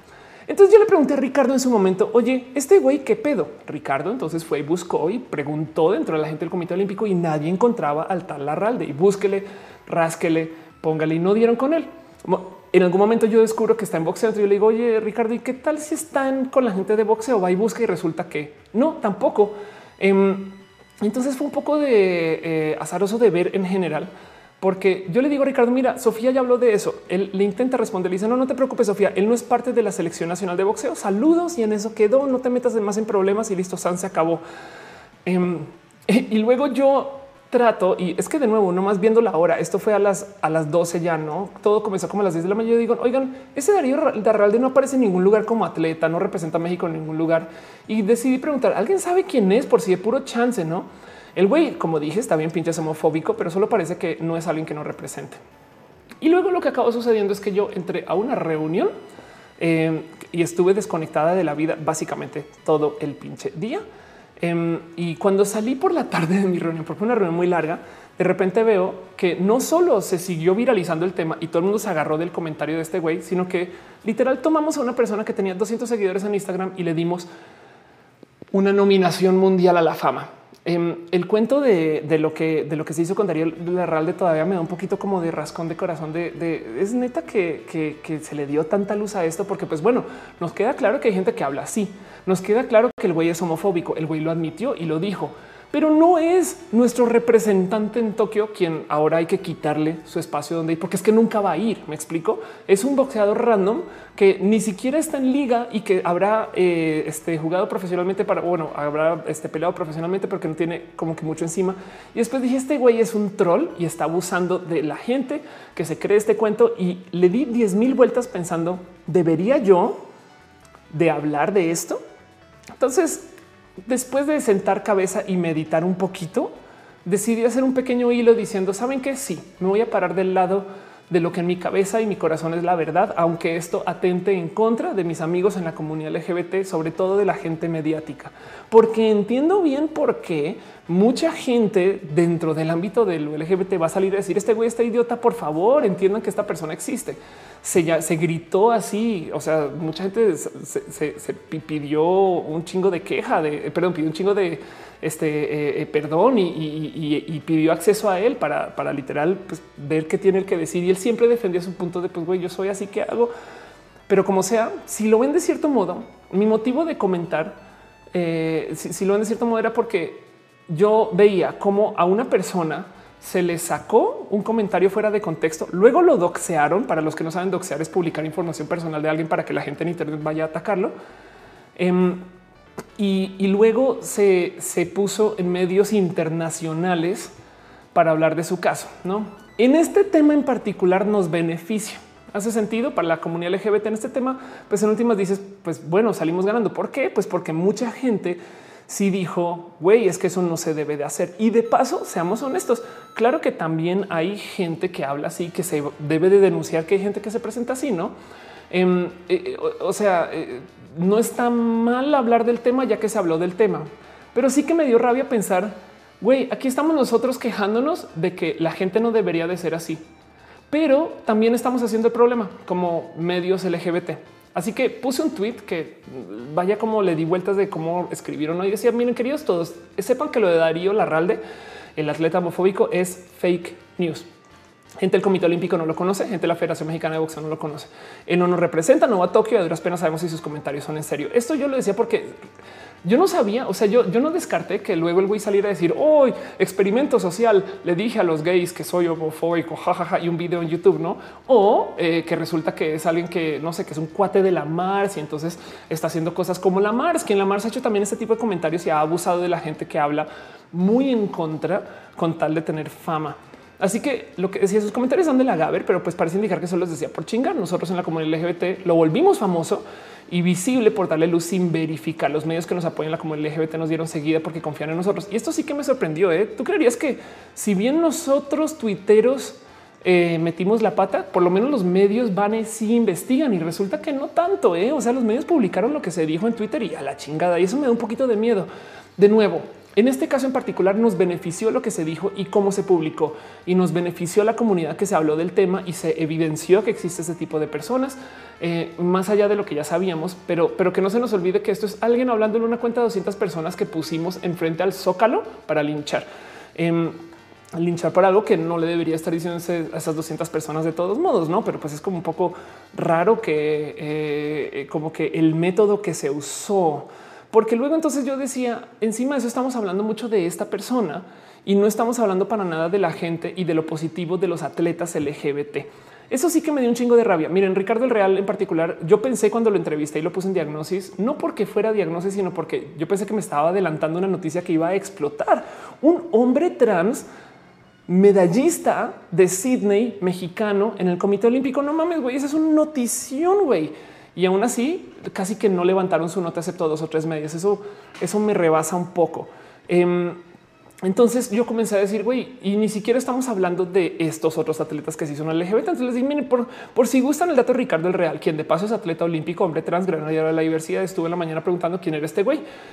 Entonces, miren, como decía, si bien hay que denunciar estos comportamientos y comunicar que suceden, en este caso en particular, amigas, dense cuenta, le dieron luz justo a los comentarios que no querían escuchar. Em, Y eso yo creo que es muy importante de tener presente. Entonces, pues ya que hicimos las famosas, ya que hicimos famosas las palabras del troll, entonces pues si hablemos, me explico, ya que creamos un problema, ya que agitamos el avispero, pues entonces hablemos de eso. Pinche gente, ojalá esto no fuera común, gente LGBT, sepan que si bien existen personas como este troll, también somos un chingo en la comunidad que estamos llenos de amor. Y aquí está el pantallazo de Ricardo Real cuando me decía, me comenta mi contacto de la Federación Mexicana de Boxeo, que no lo conocen, el equipo representante nacional de boxeo está concentrado aquí, o sea, es solo un aficionado o no es mexicano. Em, y, justo el alboroto fue, vean, esto es, así es como está su cuenta en Instagram. No manches que ya rebasó los tres mil y tantos seguidores, porque tenía 200, güey. Cuando yo lo vi en la mañana tenía 200. Y todo lo que puso en su bio es Tokio. Y, Río. Me explico. Entonces me dio un chingo de rabia. Me, dio rabia ver todo esto suceder y me dio rabia lo rápido que todos levantaron el contenido y la defensa que en este caso en particular no me debería de dar. Hace sentido. Eh, eh, es un qué bueno, güey, qué bonito saber que si nos ponen a la prueba o si ponen a la gente a la prueba, responden del lado de la diversidad. Yo me llevo eso al corazón y yo creo que eso vale la pena observar. También hay que dejar ahí en dicho que wow, cómo salió gente a defenderlo. O pues está diciendo lo que quieren. Hay un punto fino de defensa que me puse a pensar por dos segundos y después están bien pendejos y yo también por considerarlo, pero donde el güey lo que está diciendo es la gente gay me acosa. Entonces técnicamente el güey se está quejando como de güey, porfa no me acosen, no? Y, entonces en eso hay algo defendible, pero después me cayó el 20 no está bien idiota. Em, y como sea, tengan en cuenta que muchas cosas justo eh, sucedieron Em, acerca de, o sea, se hablaron acerca del deporte LGBT. Y miren, ¿cuánto vimos? ¿Cuántas notas lo levantaron? ¿Cuántos lo mencionaron? ¿Dónde estuvo? No, o sea, ustedes nombren. Eh, alguien me decía que a nivel padres ya se hablaba esto, porque como si tuviéramos 15, no? Pero eh, luego les dejo aquí la duda. ¿Sabían ustedes que existe gente como, no sé, Wenceslao, quien es un escritor. Vean esto, escritor, periodista y es un boxeador. Bueno, es amateur, ok, pero bueno, es un hombre abiertamente gay. Y luego está el cuento del fenómeno Cruz, que es este un eh, un boxeador eh, puertorriqueño que también es abiertamente LGBT. Y añadiéndole esta historia, apareció justo ayer, a ver si lo tengo por acá, em, el cuento del boxeador, eh, este, el hombre trans, aquí está, Patricio Manuel, quien es un hombre trans que está oficialmente eh, este, compitiendo como profesional en la historia estadounidense y que sale del closet como hombre trans. Entonces tenemos estas historias acerca de los atletas trans y no les estamos tocando, ¿no? Em, dice Edwin que es un truco publicitario. Pues sí, claro, exacto. Es como que me dio mucha rabia ver que todo eso estaba pasando y entiendo bien un poquito el por qué y no. Entonces yo por eso me pronuncié un poquito y quería hablar acerca de este tema en particular, porque Luego, hoy en la mañana comenzaron a aparecer también notas, em, este, como que respuestas, si lo quieren ver. Vamos a ver Alex Orbe, porque resulta que también llegó hasta lo bien como en periódico.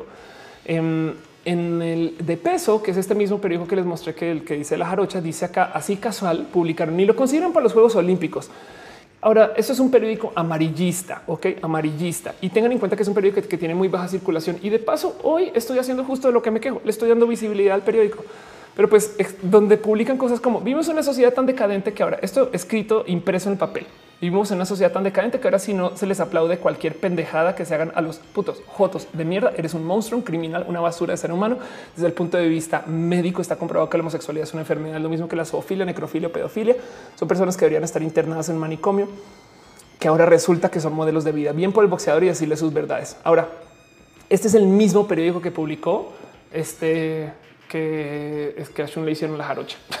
No, entonces tengan en cuenta que está buscando llamar la atención. Solo que da rabia el cómo ahora hay gente que se está agarrando de esta noticia y de lo que hicimos de cierto modo de, que al de darle visibilidad, o sea, como que sale a luz que si tú hablas mal de la comunidad LGBT vas a ser muy viral. No piensan en eso y, está bien poner la queja, eh, pero del otro lado también estás dejando tú que esto sea tema.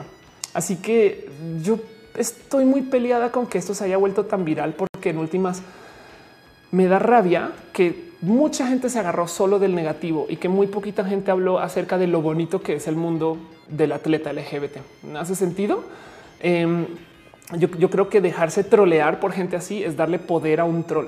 Dejarse eh, mandonear o usar por estas personas para ellos lanzar su potencial carrera o tener seguidores es abusivo. Em, y luego entonces aparecieron casos como eh, este, el señor Carlos Leal, diputado morenista, em, quien no tuvo ningún problema con decir en Morena hay pluralidad, de ideas. Hoy en el Congreso de Nuevo León, cada uno de mis compañeros dio su postura. Entonces siempre va a estar a favor de la vida y el matrimonio original entre hombre y mujer. Y entonces Carlos Leal estuvo así agarradísimo de Twitter a raíz de todo el cuento del boxeador. Yo me reí mucho con el cuento del matrimonio original porque yo decía, a ver, o sea, ¿cómo creen que hace 2000, que 2000 años antes de Cristo se debatían los faraones egipcios acerca de qué arras y argollas conseguir para su matrimonio? Em, y le di esta nota que, eh, perdón, este dato que compartimos eh, o que platicamos hace un roja donde eh, es de esta pareja gay 2500 años antes de Cristo. ¿no? Entonces, pues que así como matrimonio original, pues más original el matrimonio gay, ¿no? Y pues el cuento es, eh, el Carlos estuvo respondiendo eh, y, peleando un buen y entonces, no, como que tu momento de que este güey también está troleando. Entonces, ahí me ven a mí, ahí, ahí ven a los medios, ahí ven a los como amarillistas oportunistas colgándose de, que la gente está muy furiosa para adelantar eh, sus como que sus agendas. No más por dejar así el final dicho, hay un video en particular que tuiteó arroba de escatina em, de cómo van y literal le mentaron la madre eh, en vivo, eh, quizás demasiado furioso un poco, ¿no? pero sí lo encontraron, lo encontraron este, casi casi que saliendo de, hacer sus labores y le dijeron hasta el de que se iba a morir ahí enfrente y, está bien agresivo em, eh, porque tiene un, debate acerca de la expresión, la libre expresión y, el, que se puede decir y qué no se puede decir, el, lenguaje que incita al odio. Em, y, todo esto está pasando ahorita. ¿no? Entonces, pues bueno, el punto es nomás para aterrizar un poquito todo esto. Hubo un eh, caso de denuncia que yo creo que se sobre salió de, eh, de magnitud, porque en últimas fue un caso eh, troll. Lo que me rebasa es lo poco que nadie verificó a lo largo del camino, porque ahí donde lo ven, Ricardo el Real estuvo tuiteando que no era persona olímpica. Luego Cristian Galarza en Diario de Confianza estuvo también tuiteando que lo entrevistó. Luego BuzzFeed también lo entrevistó y entonces sale a luz que el güey es un homofóbico cualquiera. Ahora, del otro lado, también, pues cuento perdón, pero sí está de la Gaber, porque él dice, sí, pues soy un homofóbico. No es solo que no es un homofóbico que nos representa. Entonces yo estoy muy peleada en general con todo esto porque sé que denunciarlo, pero no tanto. Eh, y, me choca mucho son los métodos que se usaron, porque fue agarrar a alguien, sacarlo de contexto y, de nuevo doxearlo y, básicamente exponerlo ante el mundo. ¿Y qué creen? El güey le dio una entrevista a la Mars. Entonces viene un video con la Mars donde van a contar todo. Así que ahí les dejo nomás como todo esto, cómo pasó. Desde mi punto de vista, es un, yo a las 10 de la mañana ya tenía la información para hablar de que era noticia falsa y, no pensé que se iba a salir de control tanto como que estoy un poquito como que chocada de, cómo digo noticia falsa es un decir. Lo único falso es que no iba a ir a Tokio. De resto, pues sí es un güey homofóbico y pues claro que hay que pararse enfrente de eso, pero, pero no con la fuerza de tanta queja. Yo me sentí como si estuviéramos gritando lobo. Quien quita que si hubiera algún caso en particular de alguien eh, que si no pasó por denunciado o no fue una denuncia viral, hace sentido como que qué rabia no poder como incidir un poquito más en el discurso y decir, ok, ok, bájenle dos segundos porque este güey no es tan importante. Y del otro lado me da también un poquito de rabia que no se habló de lo bueno. Entonces dejo aquí eh, ese como comentario acerca de, por lo menos de Ricardo el Real. Me explico de que sepan que tenemos eh, gente en el Comité Olímpico que es pro LGBT, tan pro LGBT que son hombres trans. Sepan que tenemos atletas gay. Sepan que tenemos atletas abiertamente gay. Sepan que México va a los Gay Games, que por si no saben, este es eh, pues Gay Games. Em, este, a ver si lo encuentro en español. Eh, por si no saben, son como las Olimpiadas LGBT, por así decir. Em, y aquí estoy. Ok. Gay Games son un evento multideportivo que se realiza cada cuatro años por la comunidad gay, similar a los Juegos Olímpicos, organizado por la Federation of Gay Games. El evento fue creado en 1980 por Tom Waddell. Em, vamos a ver si hay algún controversias, referencias. A ver, eh, vamos a googlear así rápido. Gay Games México, a ver si aparece algo rápido. Eh, México en los Gay Games 2018. Estos son los atletas y equipos. Julio 11, no es eso. Es como que considerar un poquito el quién es Zorros LGBT, equipo deportivo Cotemoc, no Didesex México. Se habla mucho. Hace nada hubo una noticia de una pareja eh, de dos chicas que juegan fútbol que se fueron, creo que no sé si Islanda a Islandia o a Groenlandia a jugar fútbol porque allá sí se podían casar y es de no mames. Acá también tenemos gente que está jugando esto, no? Em, de hecho, si se quieren divertir un rato, esto ya no es eh, profesional. Em, este, pero a ver si lo encuentro. Creo que se llaman las mariposas. Em, sí, las mariposas sin alas. No hay una, hay una comunidad, no sé, no me acuerdo cómo se llaman. Hay una comunidad de este, chicas entre trans y travestis que juegan fútbol, güey, pero no me acuerdo cómo se llaman, que también son lo máximo porque son, o sea, juegan de rosa y trasvestidas. En fin, todo eso. El caso es Em, dice eh, eh, Nali eh, Vélez, Tom Daly, nadador de Estados Unidos, medallista olímpico 2012, es abiertamente gay y me encanta. Exacto. Retesam dice se viraliza por hablar de temas LGBT por la polémica que generan como este, el aborto, ese tipo de cosas. Claro, eso no sé. Em, dice Paula León, totalmente no es correcto bajo ninguna circunstancia, pero ahí sucede la paradoja de la intolerancia. Ah, bueno, en este caso en particular, el por qué denunciar y demás, pues es muy válido. Claro que por supuesto hay que denunciar la intolerancia y de hecho, por supuesto, hay que ser intolerantes ante la intolerancia. O sea, la queja es válida. Es solo que de todos los potenciales, em, de, todas las ofensas potenciales que se merecen tanta presión mediática, un güey con 200 seguidores en sus redes, em, quien es de cierto modo quien incide muy poco, no sé si hubiera sido buen uso de nuestra energía y recursos. Hace sentido, pues bueno, que también despierta la duda. ¿Eres tú acaso tus seguidores? No vales más o menos por eso? Pues no, pero pues una cosa es quejarse de un atleta olímpico que nos está representando en Tokio 2020 y otra cosa es quejarse de un homófobo silvestre de Monterrey que básicamente, pues además que está chamaco y que lo dijo por chingar y le valió. No, o sea, yo creo que el güey ni siquiera, a pesar de haber estado en medios internacionales, yo creo que le seguirá siendo como es. Es, como yo creo que ni siquiera incidimos en él. Bueno, incidimos en que la gente sepa que la gente es así. Ok, va chingón. Nos dimos cuenta que somos comunidad. Va chingón. Em, hay que seguir y dar esta queja así. Y de hecho, yo ya que se armó el mierdero, pues apoyé la queja que se hace, ya se dio a luz. Pero me, saltó como absolutamente nadie a lo largo de la cadena verificó, eh, como que eso también eh, en este caso, miren, nos beneficia y fue para bien para la gente de la diversidad de la comunidad LGBT, pero el día de mañana puede que no. Entonces, dejo también una pequeña invitación a, a hacer un poquito como que más eh, eh, si quieren verlo eh, paranoicos un poquito con estas cosas, vi por ahí gente diciendo me parece fake y luego resultó que era fake y ya, no? Entonces eso es como, como que también me gustaría como que fuéramos tan tantito más cautelosos cuando se trata de gritar lobo. Em, y aún así, de todos modos, qué bueno que se hizo, pero qué lástima que los modos hubieran sido tan agresivos contra una persona que en últimas yo creo que la neta, neta, no le llegó el mensaje y nos usó. Y si de repente resulta que el güey acaba siendo influencer por motivo, no me sorprendería. Tremor dice ya ni hablar de la foto que agarraron para diseccionar su miembro como si fuera motivo de burla. Eh, pues sí. Este mm, eh, dice Retezan, ¿por qué la mayoría de la gente le llama tanto la atención temas que implican tomar una postura radical por las redes sociales? Lo estás diciendo para que lo diga, no?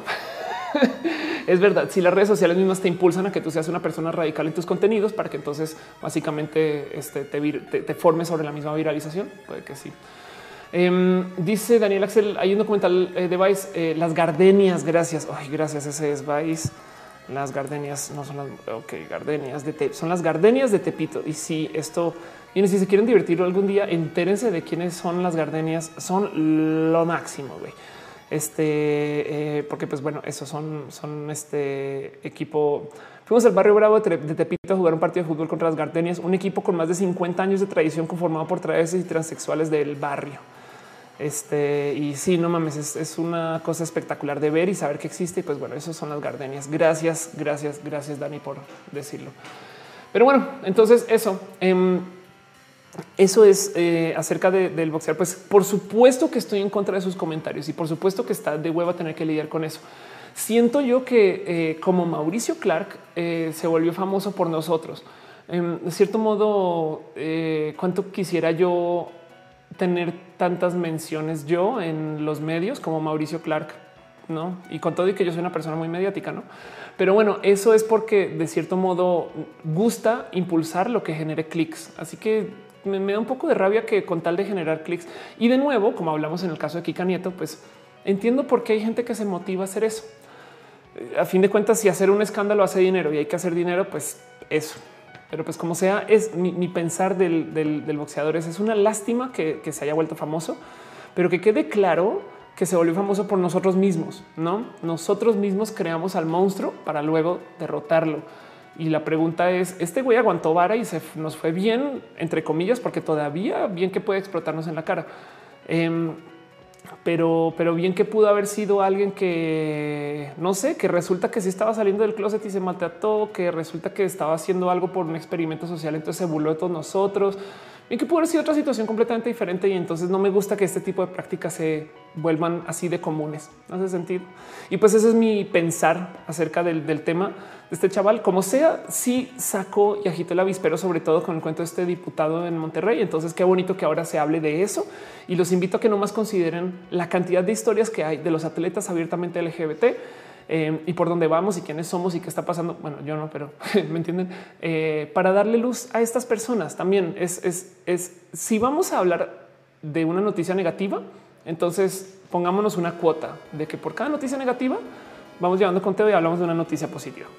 Les dejo esa invitación y ojalá se la puedan llevar al corazón y dejo con eso con ustedes un qué piensan, cómo se sienten, cómo encontraron la nota del boxeador. Este, yo creo que nadie estuvo en falla. De hecho, cuando por fin hablé con Ricardo Peralta al final de la tarde, él me dijo es que estuve atravesado con esto, me dio un poquito de rabia, pero pues está bien que, o sea, ya que se creó el mierdero, porque hasta me preguntó, ¿será que borró el tweet? Yo le dije, no, güey, déjalo.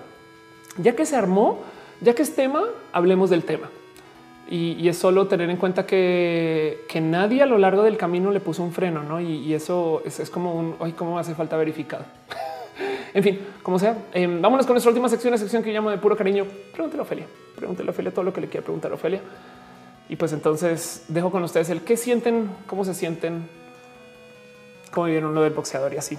Y pues así las cosas. Sonrisas dicen el fútbol cuando algún aficionado se mete a la cancha en un juego. Eh, en juego las cámaras ya no lo graban para no promover que más gente lo haga solo por salir en la tele. Ay, wow, hagamos lo mismo con los trolls. Qué bonito. Tienes toda la razón. Si cuando entran así desnudos, wow, no, y no es claro. Uf, Jonalis dice: Yo creo que sería bueno que existiera eh, el, el, el, cómo el alcohol, el, con galdije de dulces y usarlo para quitar la voz metafóricamente a personas que solo causan daño. Pues sí, pues sí, digo, siempre existe el mute. Entonces, pues así las cosas. En fin, adelante ustedes con sus preguntas. Cuéntenme cómo van. Recuerden que este es el penúltimo roja del año. Eh, la próxima semana vamos a hablar del futuro punto de lo que viene en 2019 eh, de roja de ustedes, de lo que viene. Los invito a que consideren a que en unos días yo me voy a estar presentando aquí en la Ciudad de México para hacer comedia y el 22, si pueden ir a Querétaro o están cerca, pues vayan o díganle a un amigo y pues así, así las cosas. Eh, dice Rockman, me siento mal, la chica que me gusta ya no me habla, pero feliz por avanzar con la tesis en busca de trabajo. LOL. Música, haz música, no pares por favor con eso. Eh, Dice Sol Simón, a mí me gustó que le dijeran gay de fea manera por insultar a los gays. Ah, no me gustó que le dijeran gay por insultar a los gays. Sí, eso sigue siendo igual de, o sea, de rudo total. Eh, dice Daniel, ¿qué opinas de que ya se pueden mandar notas de audio en Instagram? No sabía y me rebasa que eso se puede hacer. Qué locura. Eh, nada, pues Instagram dominando el mundo, ¿no? En Aníbales dice, ¿dónde compraste tus orejitas élficas? Son mías. Ok, no, las compré nada más. Ya quisiera. ¿Qué hago yo? Les puedo hablar rápido acerca de mis orejas élficas. Todavía quería tenerlas. Eh, siempre me ha gustado. De hecho, pasé por varios intentos de hacerme orejas puntiagudas y no funcionó. Y ahora me ha costado mucho encontrar los ánimos para buscar un doctor que me las construya bien hechas. Eh, pero cada que uso estas, eh, me da un raro sentir porque me recuerda a esa como euforia que euforia de género que le da la gente cuando se trasviste. Como que um, usarlas me da, me rasca el mismo nervio que da el trasvestirse que sientes que no deberías. Y entonces como que cuando sales por primera vez en drag o cuando sales por primera vez en tu género, da un chingo de nervios de no debería estar acá haciendo esto, ¿no? Como que tener las orejas puestas me da, es más que disfraz ese sentido y en eso me, me da hasta algo ponérmelas de vez en cuando. Y antes me las ponía para todos los rojas y decidí limitarlo un poco porque por algo tengo que no me permito gozarme la vida tanto. Retesam dice soy yo el 2019 pinta mejor que este año. Yo creo que este año fue muy bonito. Eh, hubo años muy, muy rotos que todo el mundo odió, como el 2016. Eh, y pues así dice Lipi Mustupa, ¿qué género de música te gusta? Ahorita estoy requete feliz gozándome el jazz por primera vez en mi vida. Um, pero yo siempre escucho música de videojuegos por si se nota lo que hay aquí al fondo. Pero bueno, Sally Sheridan dice: Hola, llegué súper tarde, pero qué padre escucharte de nuevo. Oli, ponte al corriente con el recalentado. Para eso está. No te preocupes. Qué bonito leerte. Miner Hernández dice: Busca en Facebook a Gato Moreno. Él es súper buen modificador corporal. Es de Guadalajara. Sabes que ahorita tengo el tema que, como ya me las cortaron, ya no me sirve un modificador. Necesito alguien que me crezca un implante Eh, eh, entonces, y me lo pueda implantar. Entonces necesito alguien que venga más como de biología o de plano de este, cirugía. Este, así las cosas. ¿Cuánto cuesta hacer orejas élficas? Depende del modificador. Y hay algunos casos donde es que yo ya pasé por dos cortes. Entonces, eh, en mi caso en particular fue por... Em, en fin, considera que es un piercing carísimo. Martín R me dice, descubrí que a pesar de que sé que soy molesto, cuando alguien me lo dice de muy mala manera, me enojo tanto que me separo de las personas, aunque me agradan mucho. Ándale.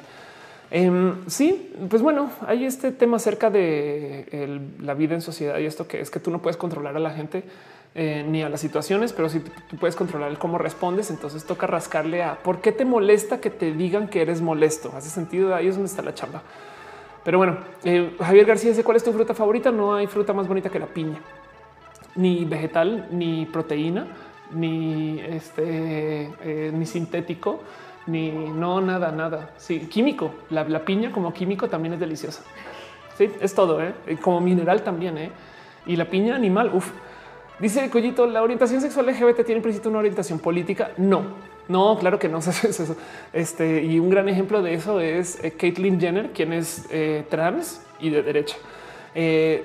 tiene, debería de en que de cierto modo, a ver, Depende de qué consideres tu orientación política o gusto político. Hace sentido. Es, si, si, para ti es un tema de respeto al partido o respeto a, la carrera o a la persona o, yo voto porque hay ciertos temas en particular que son mis temas. Hace sentido.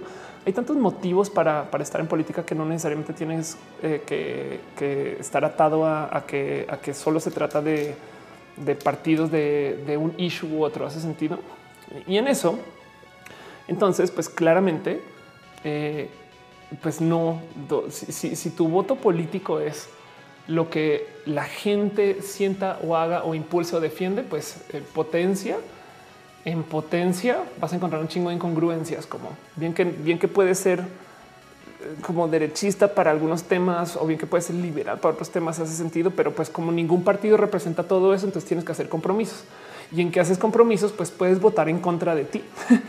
Eh, y, habrán partidos que están ahí solamente para eliminar derechos, y, pero quieren lo que tú quieres de la economía. Entonces es una propuesta rara, compleja y difícil. Así que, eh, pues medio por eso es que tendrías que sentar cabeza con que tú eres una persona que es de cierta orientación también política al salir del closet. Pero, pero, pero bueno, parece chiste eh, hay inmigrantes que votan en contra de la inmigración. Eh, hay, mucha gente que vota en contra de ellos mismos y, que traen alineaciones que no tienen que ver con cómo viven o lo que representan. Y pues, pues ¿qué te digo? Eh, eso, eso es. Yo por lo general siempre me ato a donde se apoya la diversidad, porque dejando de lado el tema LGBT, la diversidad en general es una realidad de la vida. Es como no puedes negar la existencia de una realidad casi que global para hacer leyes. No, eso. En fin, dice Mursif, ¿qué opinas de las muñecas? Son espectaculares porque atan a las manos, a los brazos y son muy móviles. John Guzmán dice: ¿Compraste Smash? Eh, tengo Smash, no lo he jugado todavía porque soy horrible. Uriel Rodríguez dice: Alguna estuviste, pero es un muy buen juego. Rete Sam dice: Sandy Coven es un video cada año hablándose a sí mismo, pero en el futuro quisiera hacer eso. Wow, qué bonito, qué chingón. Este Javier García dice: Si tuvieras un deseo para eliminar algo del mundo, ¿qué eliminarías? Eh, las alcaparras. Dice no hay nada más malvado que las alcaparras. es más, te consumen desde adentro. Sí, o sea, tú, tú consumes alcaparras, no, ellas a ti. Sí, sí, sí, sería. Tú, tú me dirías como dos metros noventa si no fuera por todas las alcaparras que comes. Ajá, exacto. Sí, eso me queda clarísimo. Dice, em, eh, ¿qué opinas sobre los relatables youtubers como Antonio Garza? No tengo la más mínima idea de qué hablas, perdón. No sé si hablas de youtubers con quienes es muy fácil conectar, quizás puede ser.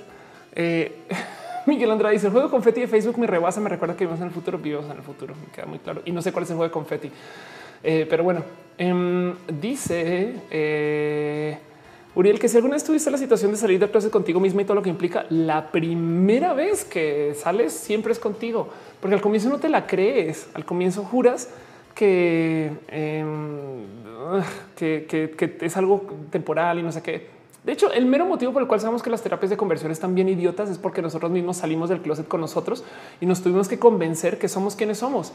Y hay gente que todavía no lo ha hecho y que quisiera no vivir una vida de la diversidad y que estas cosas y sabe por más que le rasque que no puede.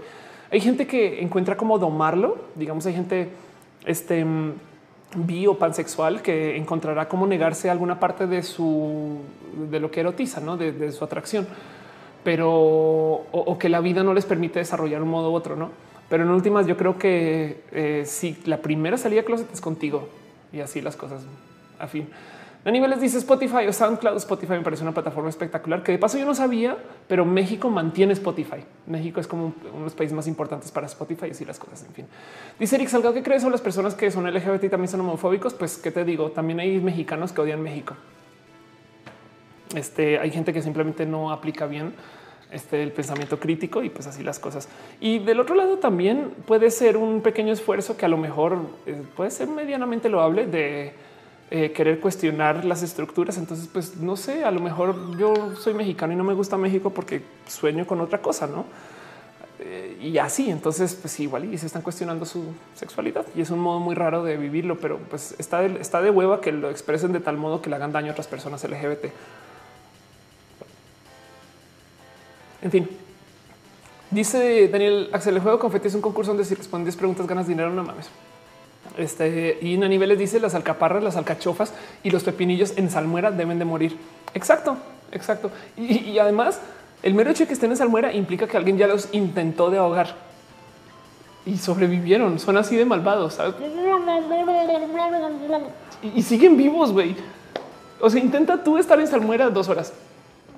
No, no puedes, exacto. Porque no eres ni pepinillo ni alcaparra que son malvados. Es comida zombie. y por eso son así verdes. Em, ¿Qué es lo que dicen los zombies veganos? Grains. Dice Carlos Sánchez, no me imagino a alguien odiando México. Es como de los tacos, son tortillas rellenas de amor. Sí, un poquito. Eh, Sebas eh, dice: Me tengo que ir a estudiarte, pero luego no te preocupes que estamos acabando. Y si total, Paula León dice que terrible odiar una parte que está en tuya. Totalmente de acuerdo. Eh, Vico Armenta, un abrazo de paso. Y hoy se graduó en Monterrey un chico diseño gráfico, el cual fue la ceremonia en drag. Qué chingón esa historia.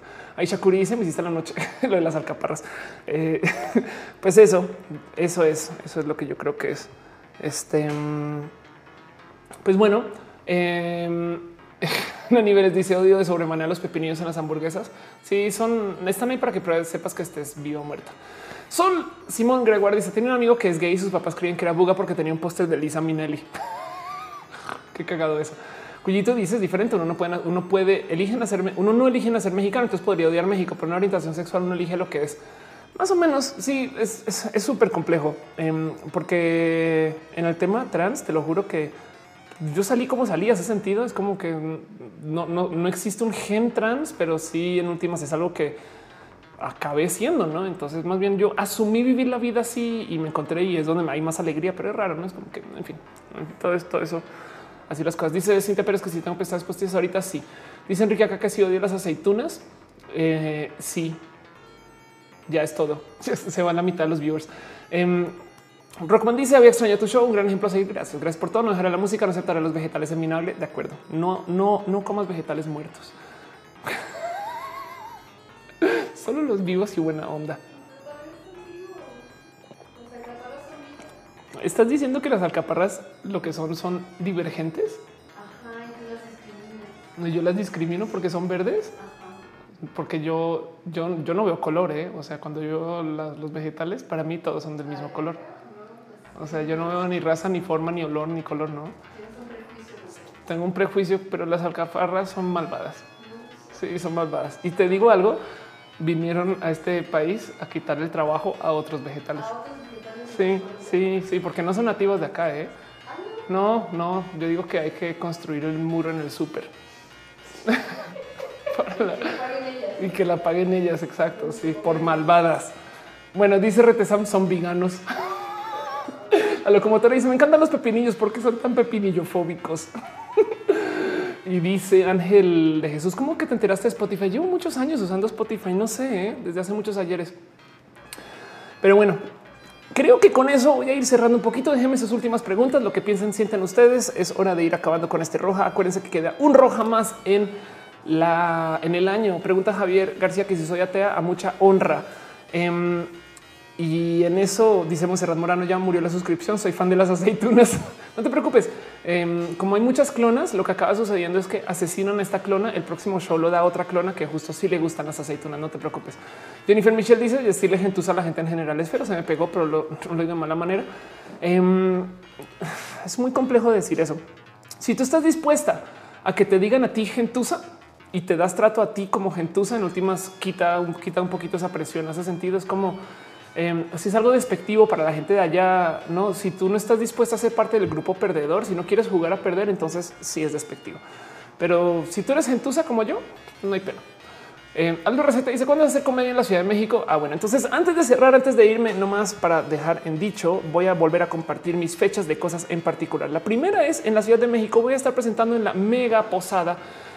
La mega posada este es el jueves 13 de diciembre en Celina voy, es una mega posada a la comunidad hecho para conseguir dinero para Diego de Granda, que es un desarrollador em, que se le ofreció una bonita oportunidad y es volver a caminarles en silla de ruedas. Y este evento es para conseguir dinero para eso. Y entonces yo me regalé a esta mega posada. Voy a hacer comedia, voy a hacer aquí esta show de Ofelia Pastrana a las 10 pm. Me voy a presentar haciendo tantito de stand up, un ratito de impro. No sé qué voy a hacer bien, la verdad, pero voy a estar allá. El caso es que después hay chela y pues vamos a ver qué pasa con eso. Y hay música después por si quieren llegar. Esto va a ser en la Ciudad de México, por si están. Em, y luego eh, también, em, si están en Querétaro o si se están cerca a Querétaro, me voy a estar presentando para el último verdadero show del año. El 22 de diciembre en Cine Tonalá, ojo, el Cine Tonalá en Querétaro, por favor, no piensen que es el Cine Tonalá en la Ciudad de México, ¿ok? Este, donde voy a hacer stand-up, este sí es show formal. ¿Cómo funcionan mis shows acá? Yo siempre voy y doy mi show y después me quedo en el cine Tonalá para darnos abrazo, amor, cariño y vernos. Entonces, si usted quiere no gastar dinero, simplemente llegue y, y, aguántese y después del show nos podemos quedar ahí y tenemos tiempo para darnos abrazo, cariño y amor. No, no pasa nada. Esto va a ser en Querétaro y va a pasar ahorita. De paso, aprovechando un poquito de autopromoción o estas cosas, este no es show mío, pero pues es un sería bonito si quieren ir. Yo voy a ir eh, y voy a estar muy presente, pero pues esto es este un show de mi maestro Piolo Jubera el sábado 15 de diciembre. Yo no me voy a subir al escenario, les digo desde ya, pero voy a ir. Entonces, si están allá y quieren darnos un abrazo, sería bonito. Y pues esa es toda la promoción que tengo para ustedes hoy de eventos donde va a estar Ofelia. Siempre me preguntan por dónde vas a estar, cuándo, cómo y dónde demás. Entonces, eh, Rockman dice pasa la liga del evento. Estás, supongo que estás hablando del evento de. A ver, voy a poner aquí la liga del evento de, la mega posada. Igual todo va a quedar como siempre en los comentarios de este video. Siempre dejo los enlaces. Eh, y de paso, bueno, entonces de una vez voy a ponerles el el de Querétaro también. ¿eh? Pues, okay, ahí está, está bien. Y pues bueno, dice Cristian Guerrero, soy de Querétaro, estoy emocionado por verte. Qué chingón, qué bonito, qué bonito que nos podamos dar abrazo, cariño y amor, porque para eso es. La verdad es que todo esto comenzó porque ustedes un día me dijeron deberías hacer roja en vivo y yo dije, pues sí, voy a hacer roja en vivo. Y entonces estos eventos son pues una vez al mes, darnos un abrazo, cariño y amor. El próximo año vienen cambios, pero eso lo vamos a hablar la próxima semana. Este y dejo con ustedes un poquito del cómo están, cómo van esas cosas. Dice Helio, si he llegado muy tarde, no merezco seguir mirando el show. no te preocupes que para eso está el, este, el recalentado y esas cosas.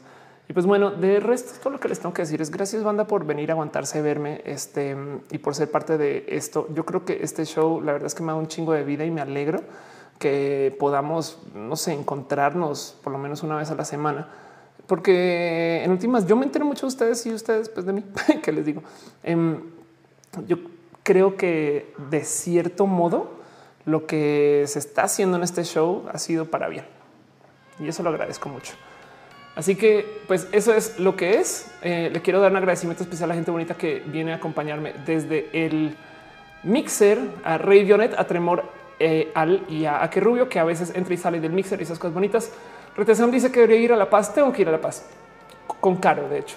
No, no sé bien qué va a hacer, pero bueno, la gente bonita que entró desde el eh, Twitch, Monserrat Murato a Polaris, y a Caro que entró y salió. También a Bebs 01 de Articuana, Banana Nenanen, a Commander Ruth, a Diablo guion bajo Lucifer 666, a Egomes R, a Eric Avil 7, a Felipe Asis, a Gamer 01, a Interfector, a J Pelat, a Miss Uva, a O GQP a Positivity, tipo Stream, Bota Retesama, Rockman 93, Skinny Seahorse, Slow, Kula, Taide, guion bajo, guion bajo, guion bajo, TM, guion bajo, guion bajo 55. Muchas gracias.